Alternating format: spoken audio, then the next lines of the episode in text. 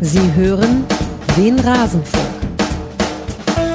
Wenn ich die Elfmetersituation gegen uns sehe in Bochum und auch heute, dann ist es für mich nicht nachvollziehbar, wie man da Elfmeter pfeifen kann und dann unsere Aktionen habt gegen Köln genau die gleiche, eher noch deutlich besser für uns und auch das, das Spiel gegen Freiburg mit der Situation von Aurelio, wo er in die Box reingeht. Und wenn man sich die Fernsehbilder nochmal genauer anschaut, kriegt er auch einen Schlag hinten auf den Fuß und es wird nicht gepfiffen. Und dann, ja, dann verlierst du halt äh, dieses Spiel heute. Ja, zum Elfmeter. Ich weiß nicht, was in den letzten Wochen vorgefallen ist, aber äh, ich weiß, dass das heute ein Elfmeter war und äh, deswegen ähm, denke ich mir, ist das auch korrekt. Alles zum letzten Bundesligaspieltag. Tja, so gehen die Meinungen manchmal auseinander. So wie hier bei Dino Topmöller, Trainer von Eintracht Frankfurt und Nico Kovac, komischerweise nicht mehr Trainer von Eintracht Frankfurt. Aber so ganz unbekannt ist uns das allen ja auch nicht mehr. Die waren sich etwas uneinig über einen Strafstoß, der vielleicht auch eine gewichtige Rolle hatte an diesem sechsten Spieltag. Und wir werden aber jetzt für Klarheit sorgen. Hier im Rasenfunk, zu dem ich euch ganz herzlich begrüße. Mein Name ist Max Jakob Ost. Ich bin der Edgenetzer auf mastodon.social und jetzt auch auf Blue Sky. Ich freue mich sehr, dass ihr hier eingeschaltet habt. Wir sprechen hier über den sechsten Spieltag der ersten Bundesliga der Männer. Ein Schwerpunkt wird in dieser Woche gelegt auf den ersten FC Köln. Diese Folge erscheint Montagmittag ungefähr. Wir nehmen jetzt auf am Sonntag, den 1. Oktober. Am 2. Oktober wird dann irgendwann die Köln-Folge erscheinen. Aber wir besprechen jetzt erstmal alle Partien und ich freue mich, hier begrüßen zu dürfen. Zum einen Martin Raffelt von Spielverlagerung.de. Hallo Martin, schön, dass du hier bist. Hallihallo, danke für die Einladung. Gibt es wieder neue Kurse eigentlich? Haben wir darüber geredet? Wir machen Angriffsspielseminar, läuft, geht gerade dem Ende entgegen. Äh, Gibt es noch ein paar Termine? Wer Bock hat, kann reingucken. Geht um, um alles über Angriffsspiel, ist sehr, sehr ausführlich. Ähm, und danach müssen wir mal gucken, was wir machen. Wahrscheinlich, das ist schon ein paar Mal intern angekündigt, wir werden mal über das große Twitter-Thema Relationismus reden. Uh, äh, also die, die Ablösung des Positionsspiels. Ähm, habe ich schon vor zehn Jahren erfunden, aber erfahrt ihr dann im Kurs. Stark, sehr gut. Ich werde es verlinken. Also man kann sich von Martin eben weiterbilden lassen. Hab gerade überlegt, welchen Bundesligisten ich als erstes ins Angriffsspielseminar schicken würde. Vielleicht hat Benny Grund eine Idee. Er ist unser zweiter Gast. Hallo Benny, schön, dass du hier bist. Vielen Dank für die erneute, erneute Einladung. Ich freue mich sehr. Ja, ich finde es auch schön, dass du hier bist. Welchen Bundesligisten wirst du gerne mal Angriffsspiel beibringen lassen von Martin? Borussia Dortmund. das war zu einfach. obwohl, obwohl sie drei Tore gemacht haben, aber kommen wir später nochmal zu. Da kommen wir später drauf. Ich meine, ansonsten, Eintracht Frankfurt, vier Treffer erst nach äh, sechs Spieltagen, haben wir natürlich eine kleine Stürmerproblematik vielleicht. FC Augsburg jetzt auch nicht so, dass er einen wegbombt. Köln natürlich auch nicht. Mainz, äh, gäbe es schon noch so einige, Martin. Oder sitzen die alle schon bei dir im Kurs? Hier darfst du es doch sagen. ne, würde ich natürlich nicht sagen, wenn es so wäre, aber ich glaube, lass mich kurz überlegen. Äh, aus der deutschen Bundesliga habe ich, glaube ich, keinen, aber aus anderen erst. Uh. Herzliche Grüße nach Österreich an dieser Stelle. Das kann ja dann nur so sein. Und Finnland und Mali und äh ja, okay, dann grüße ich dahin halt auch, aber weil du das deutsche Bundesliga so betont hast. Naja, also das sind die. Spielverlagerungskurse. Vielleicht auch. Benny, auch bei dir gibt es etwas Neues. Magst du uns kurz erklären, was? Ja, wir starten nicht nur ich alleine, sondern gemeinsam mit äh, den Brüdern Uli und Yogi Hebel und mit Arsenal Scout Flo Blüche starten wir ab Montag ein Streaming-Projekt Rondo TV, wo wir ein paar Mal die Woche gemeinsam mit euch über Fußball sprechen wollen, über alles Mögliche, ein bisschen detaillierter. Und wer Bock hat, kann da gerne morgen ab 20 Uhr einschalten. Da sind wir das erste Mal live. Ein paar Mal Spielt die Woche macht ihr das? Ja, ich, ich, weiß nicht, ob dafür die Puste reicht. Ich habe aktuell, glaube ich, für zwei bis drei Minuten Puste, aber dann äh, schalte ich ein. ja, so gut, dann äh, versuche ich's. Und ihr macht das mehrmals die Woche? Ja, wir versuchen zumindest, also so der Plan. Na, von den Hebels lasse ich mir keinen Termin mehr absagen, weil sie keine Zeit mehr haben. Das so viel ist auf jeden Fall jetzt sicher. Das richtig aus. jetzt hast du einen richtigen Hebel gegen die. ja, danke, dass du ihn machst, Martin. Also wird natürlich alles verlinkt in den Show Notes. Und nach diesem kleinen Werbeblock ist eigentlich der perfekte Zeitpunkt, euch zu sagen, liebe Hörerinnen und Hörer, der Rasenfunk ist Werbe, Paywall und Sponsorenfrei. Wir finanzieren uns ausschließlich über eure freiwillige Unterstützung. Ich werde jetzt Anfang Oktober wieder die Gästehonorare des Septembers überweisen. Alles Geld davon kommt von euch. Dafür ganz herzlichen Dank. Und stellvertretend für alle Hörerinnen und Hörer und alle Supporterinnen und Supporter danke ich in dieser Folge RBL Glubberer, Nille Vanille und Gummel. Sie alle haben sich auch registriert als Rasenfunk-SupporterInnen.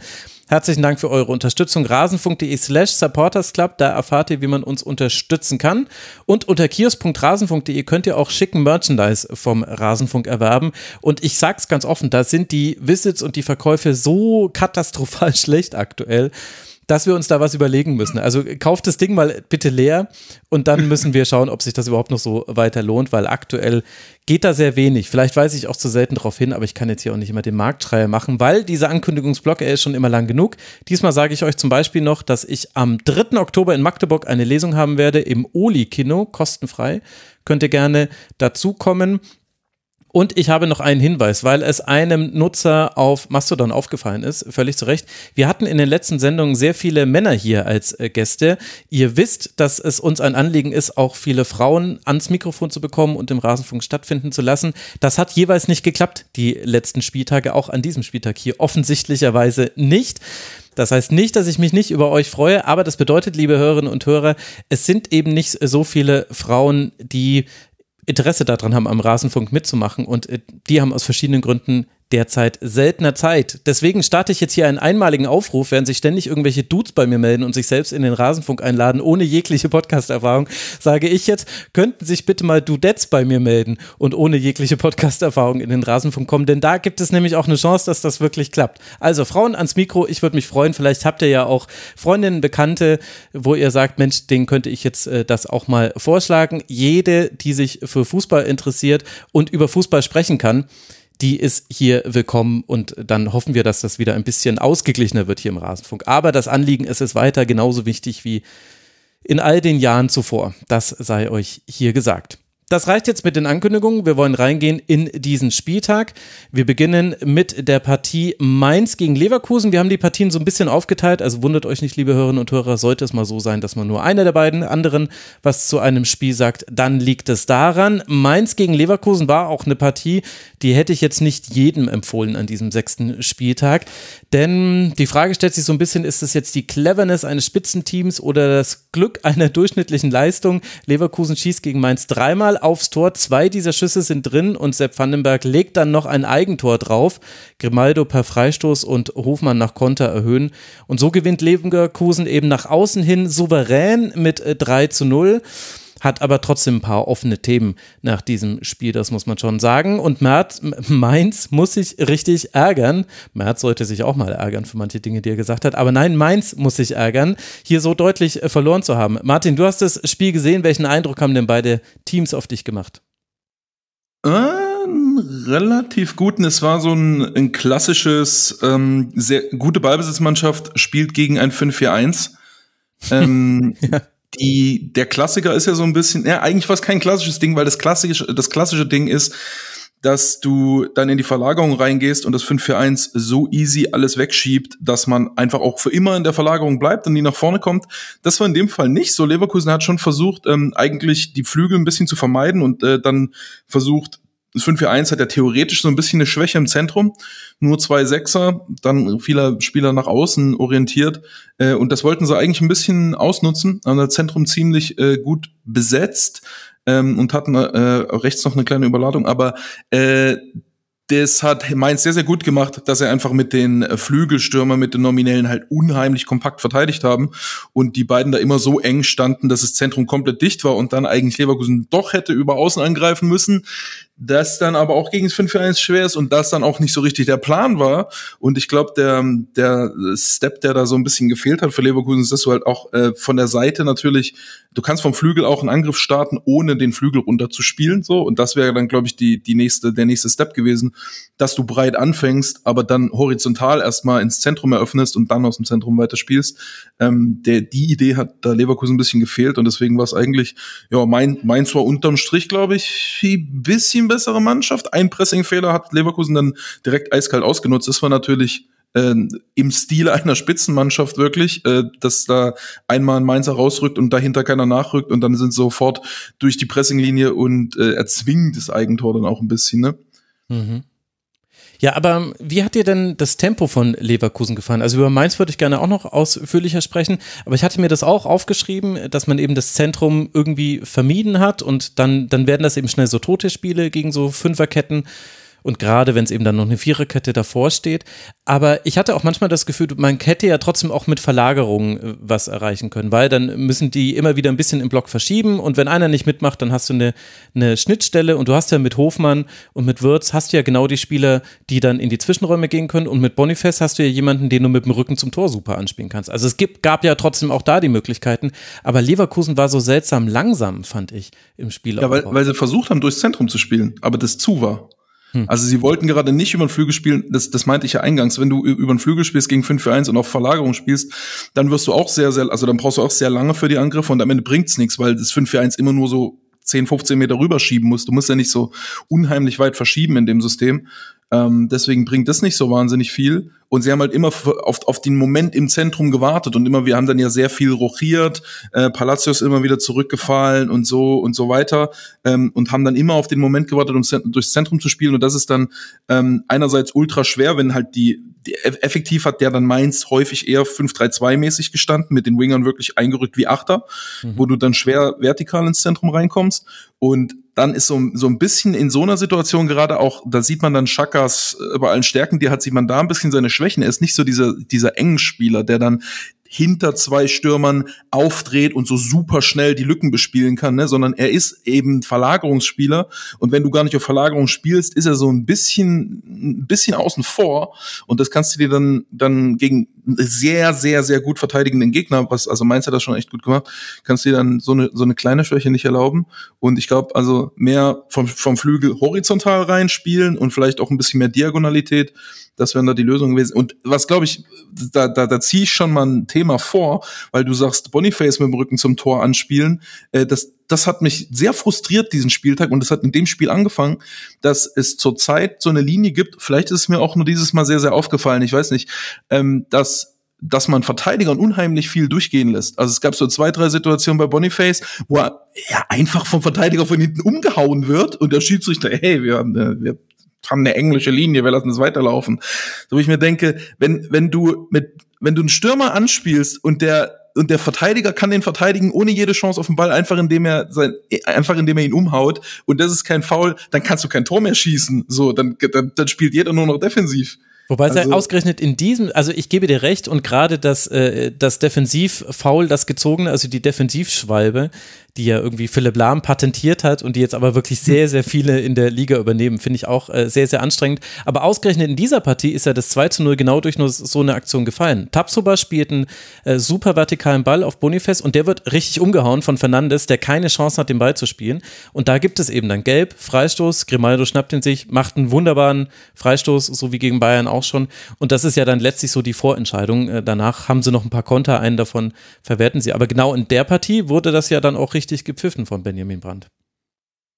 Ja, da, irgendwann muss man ja mal, also das war, ich, ich habe es jetzt gerade nicht ganz Kann vor Augen, er nicht zulassen, da, dass wir hier den Dietrich da, da, da geht er ihm auch in die Beine, glaube ich, bei der Szene, Er geht oder? ihm richtig in die Beine. Also das war schon sehr Ja, also das, das schon. man kann ja nicht alles durchlassen.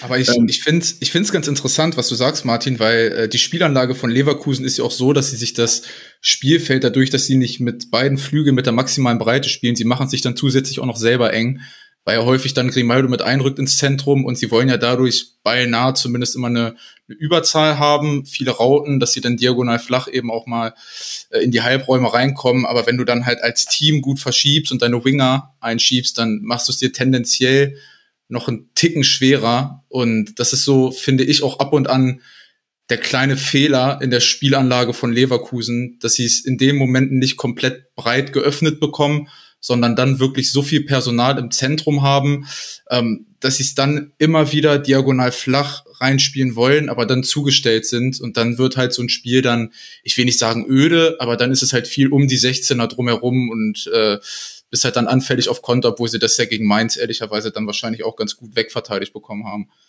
Ich glaube aber, das ist auch so ein bisschen ein bisschen eine Falle, wenn man, wenn man analysiert, wie jemand gegen 5-4-1 spielt. Da sagt man immer, ja, warum haben sie das nicht gemacht? Und wenn du dann eine Mannschaft analysierst, die genau das machst, denkst du dir, warum haben die das andere nicht Ja, gemacht? ja, nee, man stellt eigentlich fest, ja, funktioniert halt einfach nichts Ana. Ana So. Analysekrankheit ist das, ja. Ist so, hast Ja, recht, ja. Es ist eine 5-4-1-Krankheit. Einfach in 5-4-1, wenn man es gut spielt und wenn man dann auch entsprechend kompakt schiebt und so, ist halt einfach ultra schwer zu bespielen. Also ähm, ich, Ja, war, ich obwohl- finde, ich habe immer noch nicht herausgefunden, was da dann der Weisheitsletzter Schluss ist. So. Gebe ich, gebe ich dir vollkommen recht. Und Leverkusen hat ja schon interessante Ansätze immer wieder mit Kosunu als Plus-One-Player, der dann andribbelt und Frimpong extrem hoch und, und, und.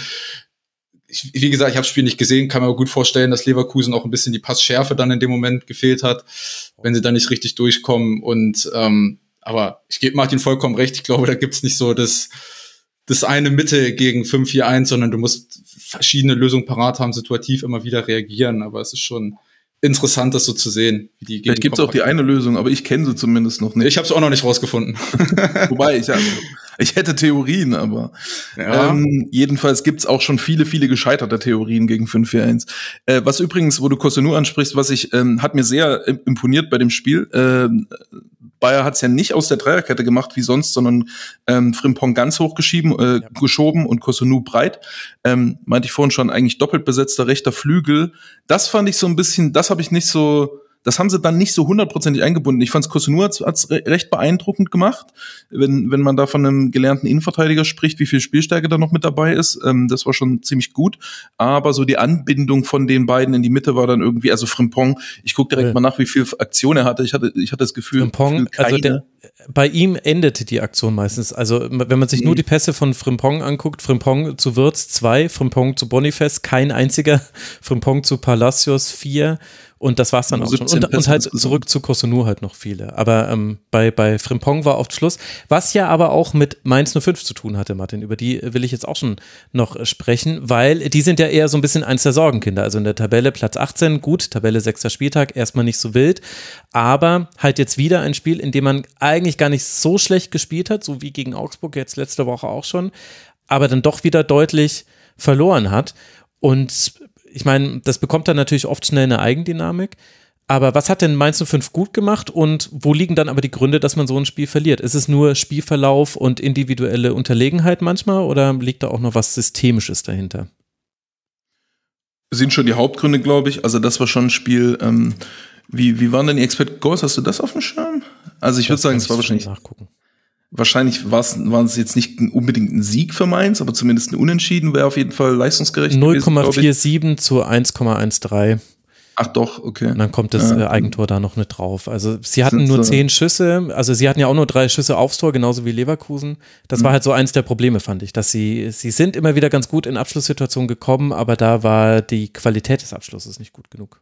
Ja, nach vorne machen sie, nach vorne machen sie sehr, sehr viel einfach irgendwie, ne? Irgendwie laufen sie nach vorne, irgendwie kriegen sie Ball nach vorne, schieben danach, versuchen irgendwie tief zu kommen, spielen einfach sehr, sehr schnell und mit viel Laufbereitschaft, so wie ein paar andere Mannschaften in, in der Liga. Wenn wir noch drüber reden, bei ein paar von denen hat es auch gut geklappt. Ähm, und äh, bei so, bei so einer Spielanlage ist man immer so ein bisschen gegnerabhängig. Ne? Was bietet der Gegner einem an? Äh, wo findet man mal Tiefe? Wo äh, hat der Gegner eine Schwäche, die man dann einfach schnell irgendwie nutzen kann? Das fand ich, das muss man Leverkusen auch noch mal hoch anrechnen, dass sie in so einem Spiel eben dem Gegner auch sehr, sehr wenig anbieten. Also dass sie, obwohl sie eine sehr, sehr spielerische Grundanlage haben, dass sie schaffen, so ein Spiel doch relativ routiniert ähm, zu null zu spielen, zumindest. Also dass sie drei Tore schießen, würde ich sagen, war eher ein bisschen Glück. Äh, aber dass es zu null spielen war dann schon recht geschickt gemacht. Und ähm, auch wenn das Pressing hier und da ein bisschen, äh, also das ist schon so nur das Nötigste, wie man es bei Ballbesitzmannschaften häufig hat. Das konnte Mainz hier und da immer mal wieder bespielen, aber halt oft, oft genug auch nicht. Ähm, was ein interessantes Element war, war so, dass er immer mal wieder auf dem, auf dem Außenverteidiger oder Halbverteidiger so Wechselpässe gespielt haben, dass der Sechser zum Halb- oder Außenverteidiger kommt und die dann so mit so einem kurzen Doppelpass Gegner anlocken und dann von dort diagonal wegspielen. Aber ist jetzt nicht so, dass das so ein super prägendes, super ausgeprägtes Element ist. Das passiert hier und da mal. Insgesamt sind sie halt im, im Spielaufbau schnell, direkt, okay, wie das so die Mannschaften sind, ähm, die sich eher auf Defensive äh, konzentrieren in, in der Bundesliga tendenziell. Ähm, nicht dramatisch schlecht, aber halt auch nicht so, dass sie, dass sie wirklich sauber Angriffe ausspielen, dass sie wirklich mal äh, sauber einen Gegner durchbewegen, dass sie in, in Offensivpositionen so reinkommen, dass sie dann auch direkt richtige Folgeoptionen haben und so und individuell natürlich auch nicht auf allen Positionen äh, offensiv stark besetzt. Deswegen ähm, ist das, glaube ich, so der Haupt. Es ist halt eine sehr defensive Mannschaft und die Natur von sehr defensiven Mannschaften ist, dass du häufig so von einzelnen Spielern in der Offensive abhängig bist, davon, was die Gegner dir anbieten in der Offensive, dass du davon abhängig bist und, und auch so ein bisschen von Abschlussglück, weil du normalerweise nicht viele Aktionen hast, bist ein bisschen von Standards abhängig, so. Ähm, und wenn die Sachen dann alle halt nicht so gefährlich sind gerade, dann bist du halt ungefährlich. Ich finde es ich find's aber sau interessant, was du über Leverkusens Gegenpressing sagst, weil ich habe das in der Saison als eigentlich relativ stark empfunden, weil sie ballnah ja immer so enge Abstände haben, dass sie dadurch mit einer hohen Intensität eigentlich häufig hohe Ballgewinne haben, zeigt mir meine Wahrnehmung, dass man den Gegner vielleicht in dem Sinne auch nicht so ganz ernst genommen hat gegen den Ball, weil im Normalfall, wenn ich mir so das Spiel gegen Bayern angucke, da waren die so brutal gut im Pressing gegen Pressing und es wundert mich schon, dass sie es gegen Mainz nicht so richtig auf den Rasen bekommen haben. Nee, ich, ich spreche vom Pressing, vom Gegenpressing nicht. Äh, Ach so, okay, rein vom okay organisiert. Das ist ja, das ist ja häufig so, dass man, dass dann bei Ballbesitzmannschaften das so ein bisschen so sehr radikal einfach viele Spieler nach vorne bringen, viel Druck drauf bringen, sehr mannorientiert einfach rausschieben und so. Das ist so die ganz feinen Abstände und die ganz. Dann habe ich es falsch verstanden. Ich dachte, sie haben haben beides nicht hinbekommen. Die Gegenpressing war, war fein. Ich glaube, das war auch, das war auch taktisch relativ geschickt, dass es so ein bisschen mehr Viererkettenmäßig gespielt haben im Aufbau, weil sie dann ähm, die die ähm, Breite von, von Mainz noch besser im Griff, im Griff hatten. Ähm, weil es ist ja immer so ein bisschen das, das Ätzende auch gegen 5-4-1, dass du, dass der Gegner so super tief hinten drin steht und man eigentlich sau viele Spieler nach vorne schieben muss. Aber dann in dem Moment, wo man den Ball verliert, sind auf einmal diese Winger ganz. Jetzt habe ich mein Wasser umgeworfen. Ich darf nicht gestikulieren. hat sich so sehr, so sehr echauffiert. Ja, äh, dann kann ich vielleicht, während du hier äh, auf aufwischt, äh, äh, kann ich ja noch äh, kurz zwei, drei Sachen ergänzen. Also ich wollte, ich wollte sagen, dass die, ja. dass die Winger dann ganz schnell in den Räumen drin sind. So, genau. Und ich wollte noch übersetzen, wir wurden gemaßregelt, äh, ich glaube, das war nach einer der Folgen mit dir, Benny, dass wir so viel Englisch verwenden, also Winger sind Flügelspieler und AV, so. Ständig als äh, Abwechslung, äh, Abkürzung verwendet haben. Also ich, ich werde immer mal wieder übersetzen, wenn es zu wild wird. Äh, zwei äh, oder eine interessante Statistik, Mainz hat nur 28 Prozent seiner Kopfballduelle gewonnen, ist die, der schlechteste Wert, den ich ganz lange für Mainz 05 gesehen habe. Das hat überhaupt nicht gut funktioniert. Was allerdings funktioniert hat, Gruder hatte ein paar schöne Aktionen. Der hat vor allem immer wieder so gegenläufige Aktionen, also sprich, er zieht nach innen und chippt dann hinter die Kette, die eigentlich gerade rausrückt. Das ist saugefährlich. Ähm, haben sie ein bisschen Pech gehabt. Radetzky hat zweimal gut gehalten. Onisivo war sonst noch der Beste. Also da hatte Mainz 05 schon seine, seine Ansätze, aber was so ein bisschen ein Problem noch ist, ich finde, an dem Spiel kann man es jetzt erstmal nur feststellen und dann muss man es weiter beobachten. Sie haben umgestellt auf Viererkette. Sie haben äh, Barkok und El Ghazi gebracht. El Ghazi hatte auch so einzelne ganz gute Momente, aber die Abläufe in der Viererkette, also oder aus der Viererkette heraus, relativ wild. Also fand ich, dass man da schon deutlich gesehen hat, das ist nicht ihr Metier und das haben sie auch offenbar noch nicht so einstudiert im Training dass sie da jetzt einfach reinfallen können in so eine Viererkette. Das war, es gab noch so einzelne Chancen, aber das hatte alles nicht so mit Systematik zu tun, sondern eher halt so, sie haben sie irgendwie durchgespielt äh, und dann, dann gab es halt eine Flanke und die hat irgendjemand dann verwertet. Ich finde es ich find's aber interessant, weil man merkt bei Mainz auch in jedem Spiel, wenn Ludovic Ajorg nicht von Anfang an spielt, dass da so ein Element fehlt im Bälle festmachen und nachrücken, dass sie halt über die Halbräume dann in die Tiefe nachrücken wenn er halt vorne nicht drin ist und nicht präsent ist, ist ja auch ein Spieler, der unfassbar viele Kopfballduelle gewinnt, der unfassbar viel Zeit zum Nachrücken gibt.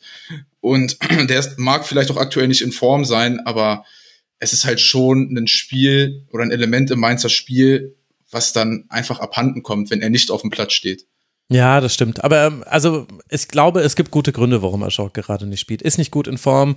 Ich finde im Spiel gegen den Ball, äh, da ist da hat er immer so 20 Minuten drin, in denen er es einfach nicht macht. Also ja, ja, du musst ja als ja. Mittelstürmer, muss, ist ja eigentlich nur wichtig, von welcher Seite du anläufst, wenn du anläufst. Und ansonsten musst du ja erstmal nur stellen und dann musst du halt gucken, was mache ich mit meinem Deckungsschatten, wen stelle ich gerade zu. Und da gab es manchmal wo, Momente, wo Ashok nicht mitgemacht hat. Und ich glaube, das ist eine Red Flag bei Bo Svensson. Wenn du das hast, Abs dann wirst du von ihm äh, Absolut. nach links geswiped das Spiel in der, in der vergangenen Rückrunde war ja sehr auf ihn zugeschnitten und auf, auf das, wie er vorne drin agiert, wie er äh, die Bälle festmacht, etc. pp. Und da ist dann halt auch wieder dieses Thema, wie sind sie jetzt in ihren Abläufen drin? Und ich finde, da fehlt einfach was aktuell. Sie haben natürlich nicht nur äh, Ajorg aktuell nicht, da sind noch ein paar andere Spieler weggebrochen, aber so von den ganzen Abläufen her alles noch nicht ganz ideal. Ja, total. Und da haben wir jetzt dann über den Aufbau aus der Dreierkette, wo auch eigentlich keiner so genau weiß, wer jetzt dann dafür zuständig ist, den Ball nach vorne zu bringen.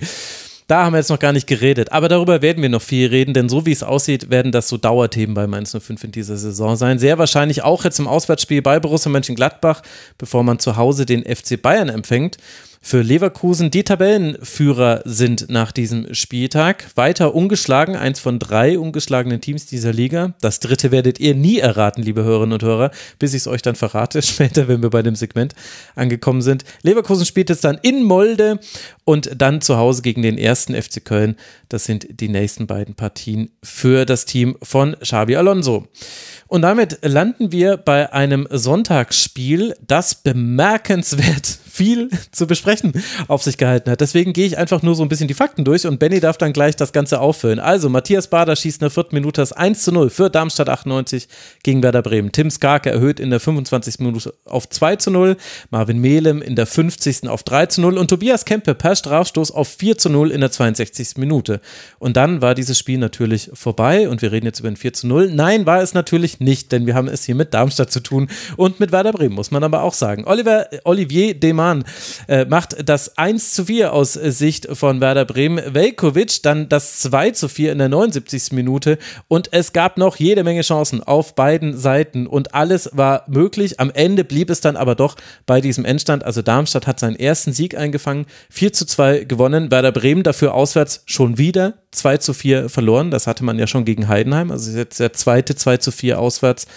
Äh, Verlust, den man gegen einen Aufsteiger erlitten hat. So, Benny, und da lagen ganz viele Themen drin. Du entscheidest jetzt einfach. Was willst du zuerst besprechen? Oh, schwierig, ja, da lagen sehr viele Themen drin. Ich musste erstmal recht geben. Als ich das Spiel eingeschaltet habe, dachte ich, hm, was wird das heute? Aber äh, das war echt, ich muss sagen, war ein sehr munteres Spiel. Und bei Bremen ich finde es super schwierig da anzusetzen, weil sie ehrlicherweise auch nach dem Abgang von Niklas Füllkrug immer noch ganz viele Elemente in ihrem Spiel drin haben, die nur funktionieren, wenn ein Spielertyp Niklas Füllkrug vorne drin steht. Mhm. Sie haben enorme Probleme, wenn sie diese Long Range Passes, also flache vom von der Innenverteidigung, jetzt äh, von der Innenverteidigung zum Stürmer flach durch die Ketten spielen, die Bälle festzumachen. Sie haben aktuell überhaupt keine Kontrolle im Mittelfeld, also da geht ein Element einfach abhanden, dass es, äh, dass das Spiel sehr, sehr wild werden lässt. Und so leid es mir tut, und äh,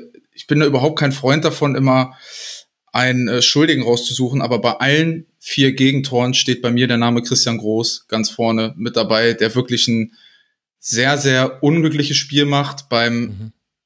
Bei zwei Toren ist es so, dass er überhaupt nicht in die Bewegung kommt, weil er einfach frontal zum Spielgeschehen steht und so überhaupt nicht mehr den Lauf aufnehmen kann. Beim 1-0 sieht er sowieso unglücklich aus, ähm, weil er da irgendwie so halb am Ball vorbeitritt und äh, deswegen der Steckpass überhaupt durchkommt. Ich meine, dass es, jetzt muss ich mal auf meinen schlauen, es ist so viel passiert in dem Spiel, dass ich mir dazu Notizen machen musste. Äh, ähm, genau, auch beim 2-0 steht er halt nicht äh, Spiel offen, beziehungsweise kann die Bewegung nicht mehr mit aufnehmen und deswegen kommt äh, Darmstadt dann halt auch immer wieder durch. Handelfmeter ist halt unglücklich. Was meinst du denn ganz kurz, was meinst du mit Spiel offen stehen? Also, dass man quasi so leicht kann, eingedreht ist, dass genau, man quasi leicht, die Bewegung Richtung eigenes genau, mitnehmen kann. Dass er, dass er die Bewegung mitnehmen kann, dass er die Bewegung matchen kann. Er steht halt einfach immer frontal zum Spielgeschehen und kann deswegen mhm. die Bewegung nicht mehr aufnehmen, beziehungsweise in dem Moment, wo der Pass gespielt wird, muss er sich erstmal um die eigene Achse drehen. Und äh, Christian Groß kann viele Dinge gut, aber er ist jetzt vielleicht nicht mehr der schnellste Spieler auf die ersten Meter und deswegen ist es nicht ganz unwichtig, vor allen Dingen als zentraler Innenverteidiger in der tiefen Absicherung, dass man die Dynamik auf die ersten Meter ein Stück weit matchen kann, beziehungsweise diesen tiefen Raum einfach vorher absichert und das gelingt ihm nicht ganz so gut. Verteidigt wie ein Sechser. Ja, verteidigt, ja, aber auch da macht er so viele Fehler, leider Gottes. Und ich habe bei mir dann leider stehen, dass es für mich in Summe bei ihm nicht so richtig einfach fürs, fürs Bundesliga-Niveau reicht. Und äh, das muss ich dann ganz ehrlich sagen.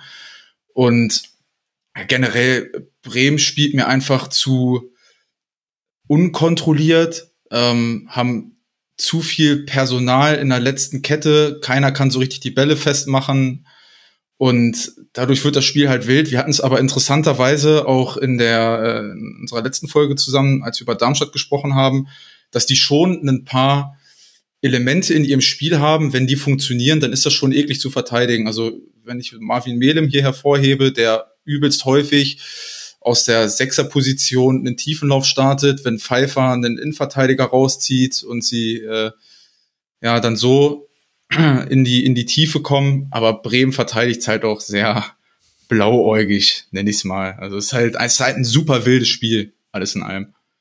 Ich meine, die Abwehrprobleme von Bremen, die sind ja auch erklärbar. Also warum muss Groß Innenverteidiger spielen, weil Klar, Friedel ja, ja. verletzt ist. Äh, Es zieht sich aber halt jetzt schon wieder durch die Saison durch. Und im Prinzip ist es ja quasi übernommen aus der letzten Saison noch, dass man jetzt in den letzten äh, Spielen, also man hat jetzt schon zum dritten Mal in dieser Saison vier Gegentreffer kassiert. Also Ja, und ich finde, dazu kommt noch, dass sie mit äh, Demont, Demann ähm, und Weiser zwei sehr, sehr ähnliche Spielertypen, was die Tiefenabsicherung im Kader haben. Also ich finde, sie sind sehr anfällig, wenn der Gegner über die Außen kommt Mhm. und dann im Zentrum auffüllt und mit viel Personal nachrückt, dass sie dann häufig einfach in ein Chaos reinkommen, dass sich Innenverteidiger rausziehen lassen, dass sie die Kette nicht mehr geschlossen bekommen. Und ähm, das, wie gesagt, das sind, das ist erklärbar, warum es bei Bremen nicht funktioniert, aber ich weiß nicht, ich finde, ich finde die Spielanlage aktuell passt doch nicht so richtig zum, zum Kader, zum Spielermaterial, was sie aktuell auf dem Platz haben. Aber andererseits hat's, wenn wir noch kurz bei Werder bleiben und dann sollten wir noch kurz über Darmstadt auf jeden Fall sprechen. Andererseits hat man es aber auch geschafft, da Darmstadt richtig in Bedrängnis zu bringen. Also die Hereinnahme von äh, Jimna hat mal wieder ein bisschen was verändert. Du hattest dann, ich meine, ja, es war natürlich so, wie du es gesagt hast, am Schluss standen fünf, manchmal sogar sechs Spieler in der letzten Kette und man hat sich auch so die Frage gestellt, ja, aber wer bringt denn jetzt den Ball dorthin? Denn niemand eurer Innenverteidiger macht das eigentlich so wirklich. Da hat man so das Übergangsspiel ein bisschen aufgegeben fast schon, aber trotzdem hatte man ja die ganze Zeit Chancen. Es hat ja immer wieder geklappt. Das hat, das hat, glaube ich, auch viel damit zu tun, dass du Navigator reingebracht hast, weil der Mhm. als so eine Art Quarterback, würde ich fast nennen, vor der Abwehr gespielt hat. Und die Bälle, die er gespielt hat, die waren halt sau kontrolliert, auch vor dem, äh, vor dem äh, 4, zu 1. 2. 4, nee, 4 zu 2 ist Pass die auf Kombination. Ja, der, der Pass auf, auf Duxch, der ist halt einfach gut und äh, er ist ein Spieler im, im, im Team von Bremen, der das spielen kann. Und ich finde, dass sie einfach diese Qualität sonst nicht so richtig im Mittelfeld haben. Ähm, auch äh, Lünen ist ja ein sehr horizontaler Sechser, also ist ja niemand, der dir das Spiel progressiv dann in die letzte Kette bringt. Ähm, auch äh, Romano Schmid finde ich ab und an so ein bisschen auf verlorenem Posten. Also wenn es um die Entscheidungsfindung geht, drehe ich mich auf, lasse ich klatschen etc. Ähm, da gibt es so eine kleine Vakanz. Und äh, ja, sie machen dann halt auch noch dazu ein paar individuelle Fehler, wenn ich so an den Pass von Pieper denke im Aufbauspiel vorm 3-0. Das fliegt dir dann halt äh, um die Ohren. Obwohl Darmstadt, ich muss echt auch eine Lanze für Darmstadt brechen, die machen es auch echt nicht schlecht. Sie bauen das Spiel immer wieder interessant auf. Ich sie versuchen es auch immer wieder flach aufzubauen und zu lösen. Ähm, Im Off Open Play, offenes Spiel, ähm, dann lassen sie sich ein bisschen tiefer fallen. Wenn Bremen das Spiel über ein Torwart aufbaut, gehen sie in ein hohes Pressing. Also das ist schon alles kontrolliert, fand ich. Und äh, da muss ich auch mal ein Lob an Thorsten Lieberknecht aussprechen. Ich finde, der hat sich einfach gut eingestellt, auch auf Bremen.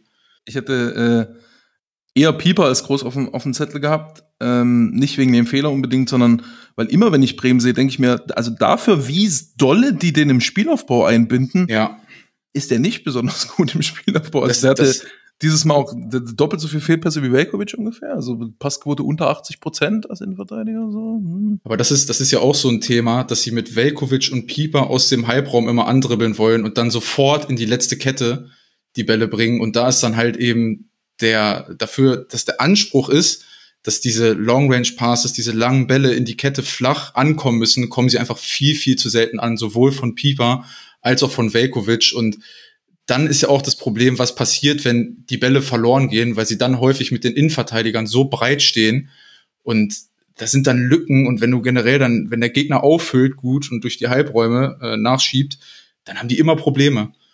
Ich finde aber, ähm, um, um gleichzeitig deine Kritik und äh, Max Anmerk gegen Gegenkonter zu einzuordnen, ähm, ist das ja einfach auch ein auch Ole Werners Spielweise, dass er sehr offensiv spielt. Ne? Also er provoziert ja eigentlich immer, du hast vorhin gesagt, das wird dann chaotisch, das wird dann hektisch, aber das will ja Bremen immer so ein Stück weit. Also es wären ja die Spiele von denen unter Werner eigentlich fast, fast immer ein bisschen. Und deswegen hast du dann halt auch, ähm, auch wenn du ein schlechtes Spiel machst, auch wenn es so lala läuft, hast du halt immer noch genug Bewegung nach vorne, genug Versuche in die Tiefe, be genug be Bewegung in die Offensivposition rein, dass du halt hier und da mal auch, auch Gefahr erzeugst. So im zweiten äh, Durchgang kam dann noch dazu, dass er natürlich auf Dreiersturm dann auch umgestellt hat mit Nimmer und Voltemade.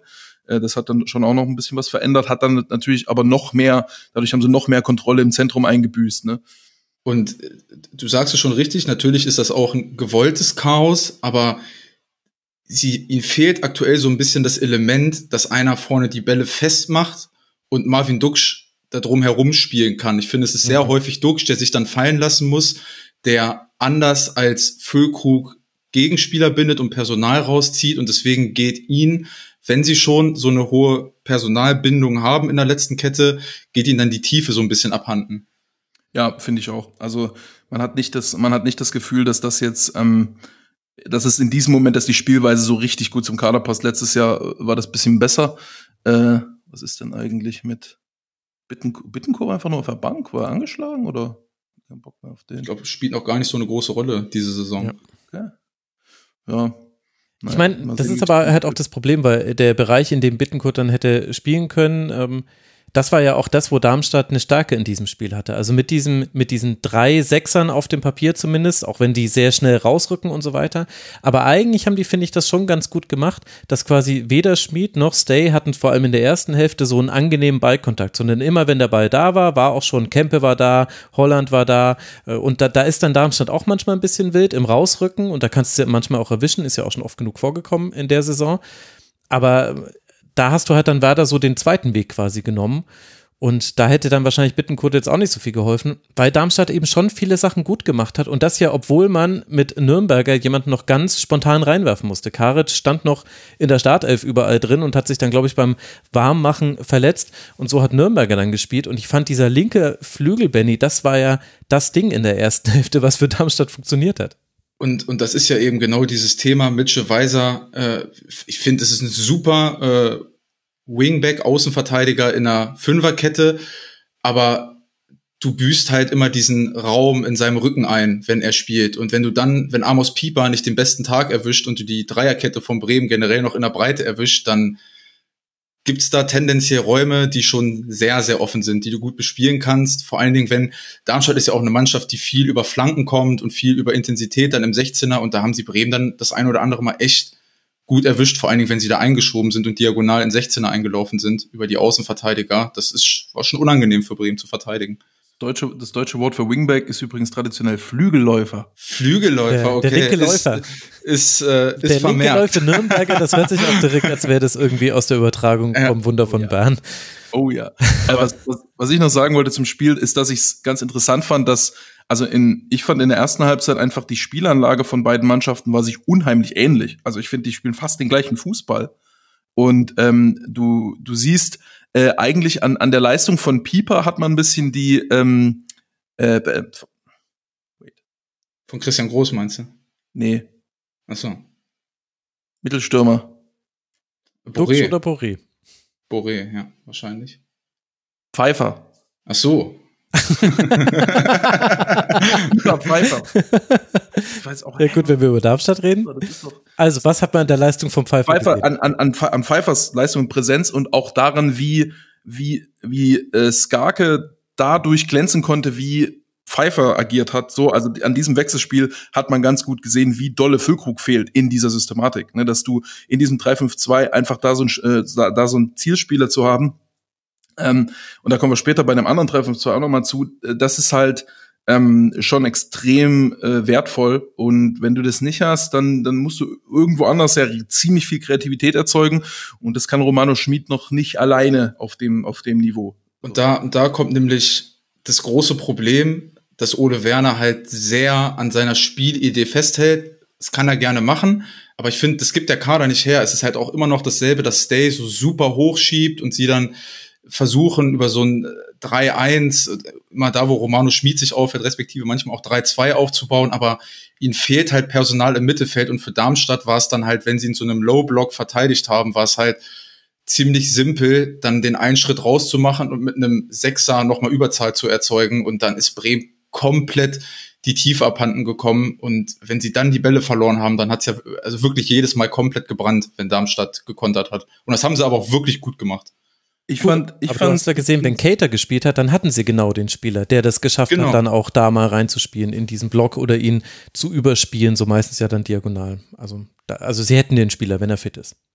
Ich fand übrigens, dass, dass das Spiel auch zumindest in der, in, sah zumindest so aus. Ich habe jetzt die beiden Mannschaften in der Vergangenheit jetzt noch nicht so viel gesehen, aber es hat sich sehr angefühlt wie ein, ein krasses Heimvorteilsspiel weil, wie gesagt, die Spielanlage von beiden war sehr, sehr ähnlich und ich fand den entscheidenden Unterschied, dass, dass Darmstadt viel aktiver und unbeschwerter war. Also so, Werder war viel träger, hat immer viel länger ge gebraucht für alles. Und bei Darmstadt war halt immer, wenn eine Aktion, da kam die Folgeaktion, da kam der nächste Lauf, da kommt die nächste Pressingaktion, kommt immer direkt hinterher. Also sie waren einfach viel, viel handlungsschneller über, also andauernd. So, das war, und, und Bremen hat im Vergleich dazu ziemlich träg gespielt. Und ähm, man hat nicht so ganz verstanden, worauf zu warten. So.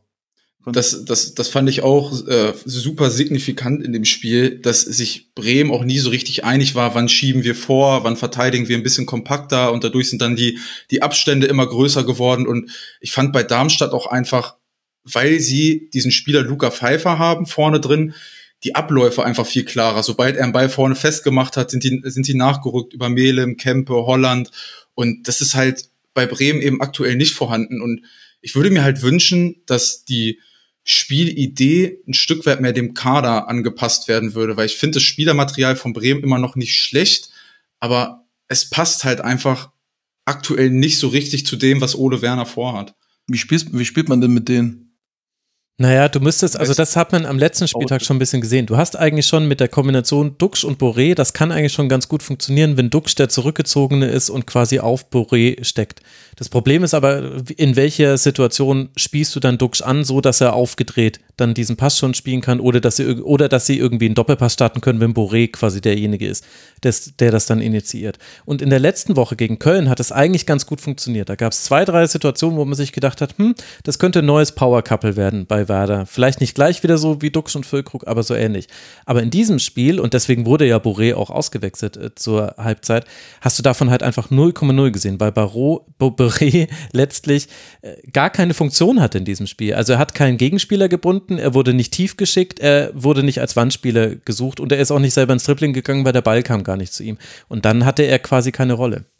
Und das ist ja eben genau das, was du sagst. Du hast bei äh, Mainz vorhin gesagt, dass die teilweise Elemente drin haben, wie sie den Gegner anlocken ins Pressing. Und das fehlt mir bei Bremen so ein mhm. bisschen, weil die Bälle halt immer sehr, sehr schnell entweder hoch oder flach in die letzte Kette kommen sollen. Und ich würde mir halt wünschen, dass sie es situativ mal schaffen, den Gegner ein bisschen zu locken, dass sie einfach mehr Platz in der letzten Kette haben, beziehungsweise auch einfach mal ein bisschen mehr Anlauf auch zum, zum äh, gegnerischen Tor haben, weil so ist der Raum halt super oft zu und sie können sich da nicht richtig lösen, beziehungsweise kriegen die Spieler einfach nicht in Bewegung und dass sie da so ein paar andere Elemente mit reinbekommen.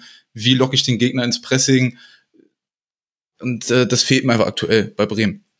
Ja, ich finde generell eigentlich immer bei Bremen, dass der, ähm, obwohl sie so eine offensiv ausgerichtete Mannschaft sind und Ole Werner, so wie er generell als Trainer ist und so wie er generell spielen lässt, erwartet man sich eigentlich ein besseres Aufbauspiel. Also die, die versuchen viel im Aufbauspiel, die legen, viel, die legen irgendwie viel Wert, die haben relativ großen, große Spiel, Spielaufbauanteile in ihrem Spiel und haben da auch eine klare Struktur, eine Idee, wie sie nach vorne kommen. Aber die, das, das, der konkrete Spielaufbau, also die Zirkulation hinten, die Eröffnung der Innenverteidiger, was man macht, wenn man doch mal auf den Flügel spielen muss, wieder zurückzukommen in der Zirkulation, öffnen, nach Rückpässen, solche Geschichten, die finde ich alle immer so ein bisschen sehr simpel und ein bisschen träger und langsam und nicht so gut, wie die für so eine Mannschaft normalerweise sind. So, weil, glaube ich, Ole Werner extrem viel dann auf, was, was dann immer sehr gut ist bei Werder, die Bewegung vorne rein, die unterstützenden Anläufe in die Tiefe, generell Geben von Tiefe, wenn man einmal auf einer Offensivposition drin ist, Boxbesetzung, äh, Pärchenbildung vorne, das sind die Sachen, die funktionieren dann immer gut,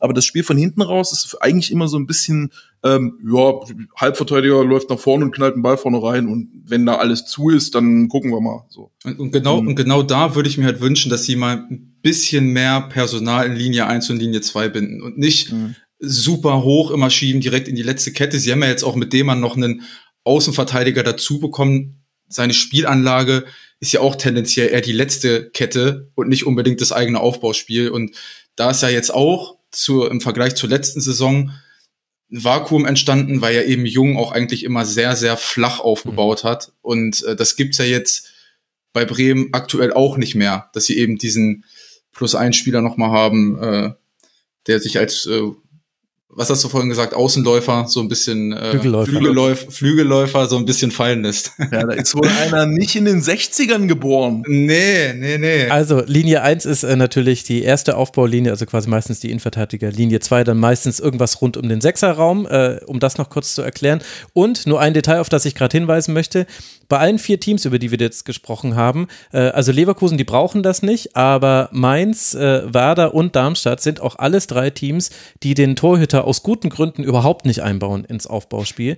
Und da sieht man aber gerade in Abgrenzung zu zum Beispiel Stuttgart mit Nübel oder auch Augsburg mit Damen, das ist ein Unterschied. Also das ist noch so ein Element, das, da haben andere äh, Teams so einen zumindest leichten Schritt nach vorne gemacht, weil du dann eben schon mal eine ganz andere numerische Überzahl leichter bilden kannst im Aufbau. Das fehlt den beiden auch und das hat man in diesem Spiel auch gemerkt. War aber nicht das wichtigste Thema, gebe ich zu. Nee, wäre wär aber wichtig für Bremen, weil zum Beispiel Christian Groß ja auch ein Spieler ist, den du dann tendenziell auch mal eine Linie weiter nach vorne schicken genau, kannst. wenn der, dann, ja. wenn der Keeper zum zentralen Innenverteidiger einer Dreierkette wird, wäre so Christian Groß für mich der Spieler, den du dann noch mal vorschicken könntest. Genau, aber das äh, wird jetzt, glaube ich, also in dem Leben wird das äh, Gigi Pavlenka nicht mehr spielen können. Das glaube ich, das glaub ich auch nicht. nicht gehen. Aber also, dann gucken wir doch mal, wie es weitergeht. Darmstadt hat jetzt seinen ersten Dreier, hat damit jetzt vier Punkte nach sechs Spielen und wird jetzt dann in Augsburg spielen, bevor man zu Hause gegen Leipzig antreten wird. Werder Bremen bleibt bei sechs Punkten stehen. Man spielt jetzt dann zu Hause gegen Hoffenheim und dann bei Borussia Dortmund. Und dann schauen wir doch mal auf Teams, die das mit dem Aufbau vielleicht auch ein bisschen anders machen, denn Nübel habe ich ja gerade schon erwähnt beim VfB Stuttgart. Und der erste FC Köln macht es jetzt, glaube ich, nicht so aktiv mit Marvin Schwäbe. In dem Spiel zumindest haben sie es, glaube ich, nicht so gemacht. Aber rein theoretisch könnte er das, glaube ich, auch. Also, wir sprechen jetzt über Köln gegen Stuttgart. Und lange hält der FC mit dem Team der Stunde gut mit, aber dann kommt Dennis Undaff und trifft doppelt, einmal in der 68. Minute und einmal in der 88. Minute. Dazwischen hat der FC durchaus seine Chancen, aber kommt an Alex Nübel nicht vorbei, womit der FC bei einem Punkt stehen bleibt. Wir werden über die ganzen Konsequenzen und was da auch unter der Woche auf der Mitgliederversammlung passiert ist. Das werden wir im Schwerpunkt dann nochmal besonders besprechen. Hier bleiben wir jetzt mal beim Spiel. Also der FC bleibt bei einem Punkt und Stuttgart bleibt bei oder steigt auf 15 Punkte. Rang 2 ist es jetzt nach dem sechsten Spieltag. Da laufen die Drucker heiß im Schwabenland, um sich diese Tabelle auszudrücken und an die Wand zu hängen. Martin, was hat denn Stuttgart gut gemacht und warum hat man sich trotzdem schwer getan gegen den FC? Ähm, erstmal vielleicht der Hinweis, dass es ein echt geiles Spiel war. Nach einem mhm. Topspiel würde ich sagen, auf jeden Fall das Beste diesen Spieltag.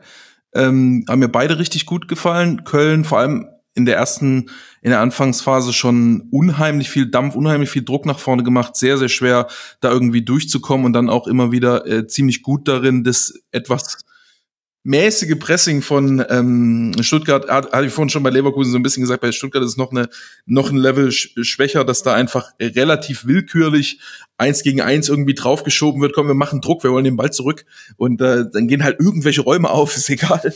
und, und Köln hat, ist, ist dann schon ganz gut äh, durch diese Räume äh, immer mal wieder dann auch nach vorne gekommen. Ähm, aber primär war es natürlich äh, sehr gutes Pressing von Köln und dann wirklich sehr mutiges Aufbauspiel von Stuttgart, die, ich weiß nicht, könnt ihr mir vielleicht sagen, ich hatte sie noch gar nicht so viel gesehen, aber das ist ja schon sehr Brighton, was die im Spielaufbau machen. er hat auch bei Brighton hospitiert, ja, bei hat Ja, ja. ja. Ah, okay, ja, alles mitgenommen, was, was, was da rumlag. Es ist, es ist sehr, ja, sehr viel De Serbi, das haben wir schon ein paar Mal hier besprochen im Rasen. Okay, okay, ja, das, das war, äh, das war schon sehr, sehr Ähm, bezeichnend hier äh, war dann aber, äh, da hat, da, da funktioniert das Kölner Pressing dagegen schon aber auch ganz gut, weil du mit den frontalen 2 gegen 2 anlaufen, den ersten Vertikalpass ganz gut zumachen kannst, sie schon relativ häufig auf den Flügel bekommst und ähm, dann auch, äh, was, was Köln dann gut macht, wenn du den Stürmer da ähm, in, in Zwischenlinien anspielst oder den Zehner, dass dann der Innenverteidiger auch gut rausrückt und, und dagegen Druck macht,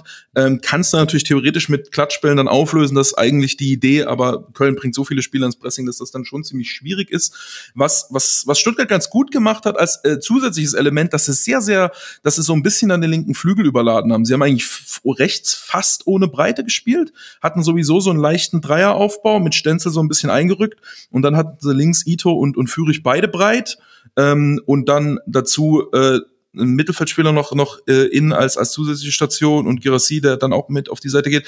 Deswegen hatten sie immer so einen leichte, also einen ziemlich starken Linksdrall und dadurch dann aber auch hinter diesem fünf Spieler anlaufen, was Köln dann macht, ähm, ziemlich viele Spieler dann so um Flügel und Halbraum drumherum, wo es dann schon schwer ist für Köln da rechtzeitig genug äh, Personal hinzubringen und sind dann halt spielstark, sind mutig und versuchen das dann auch unter Gegnerdruck sehr, sehr viel aufzulösen.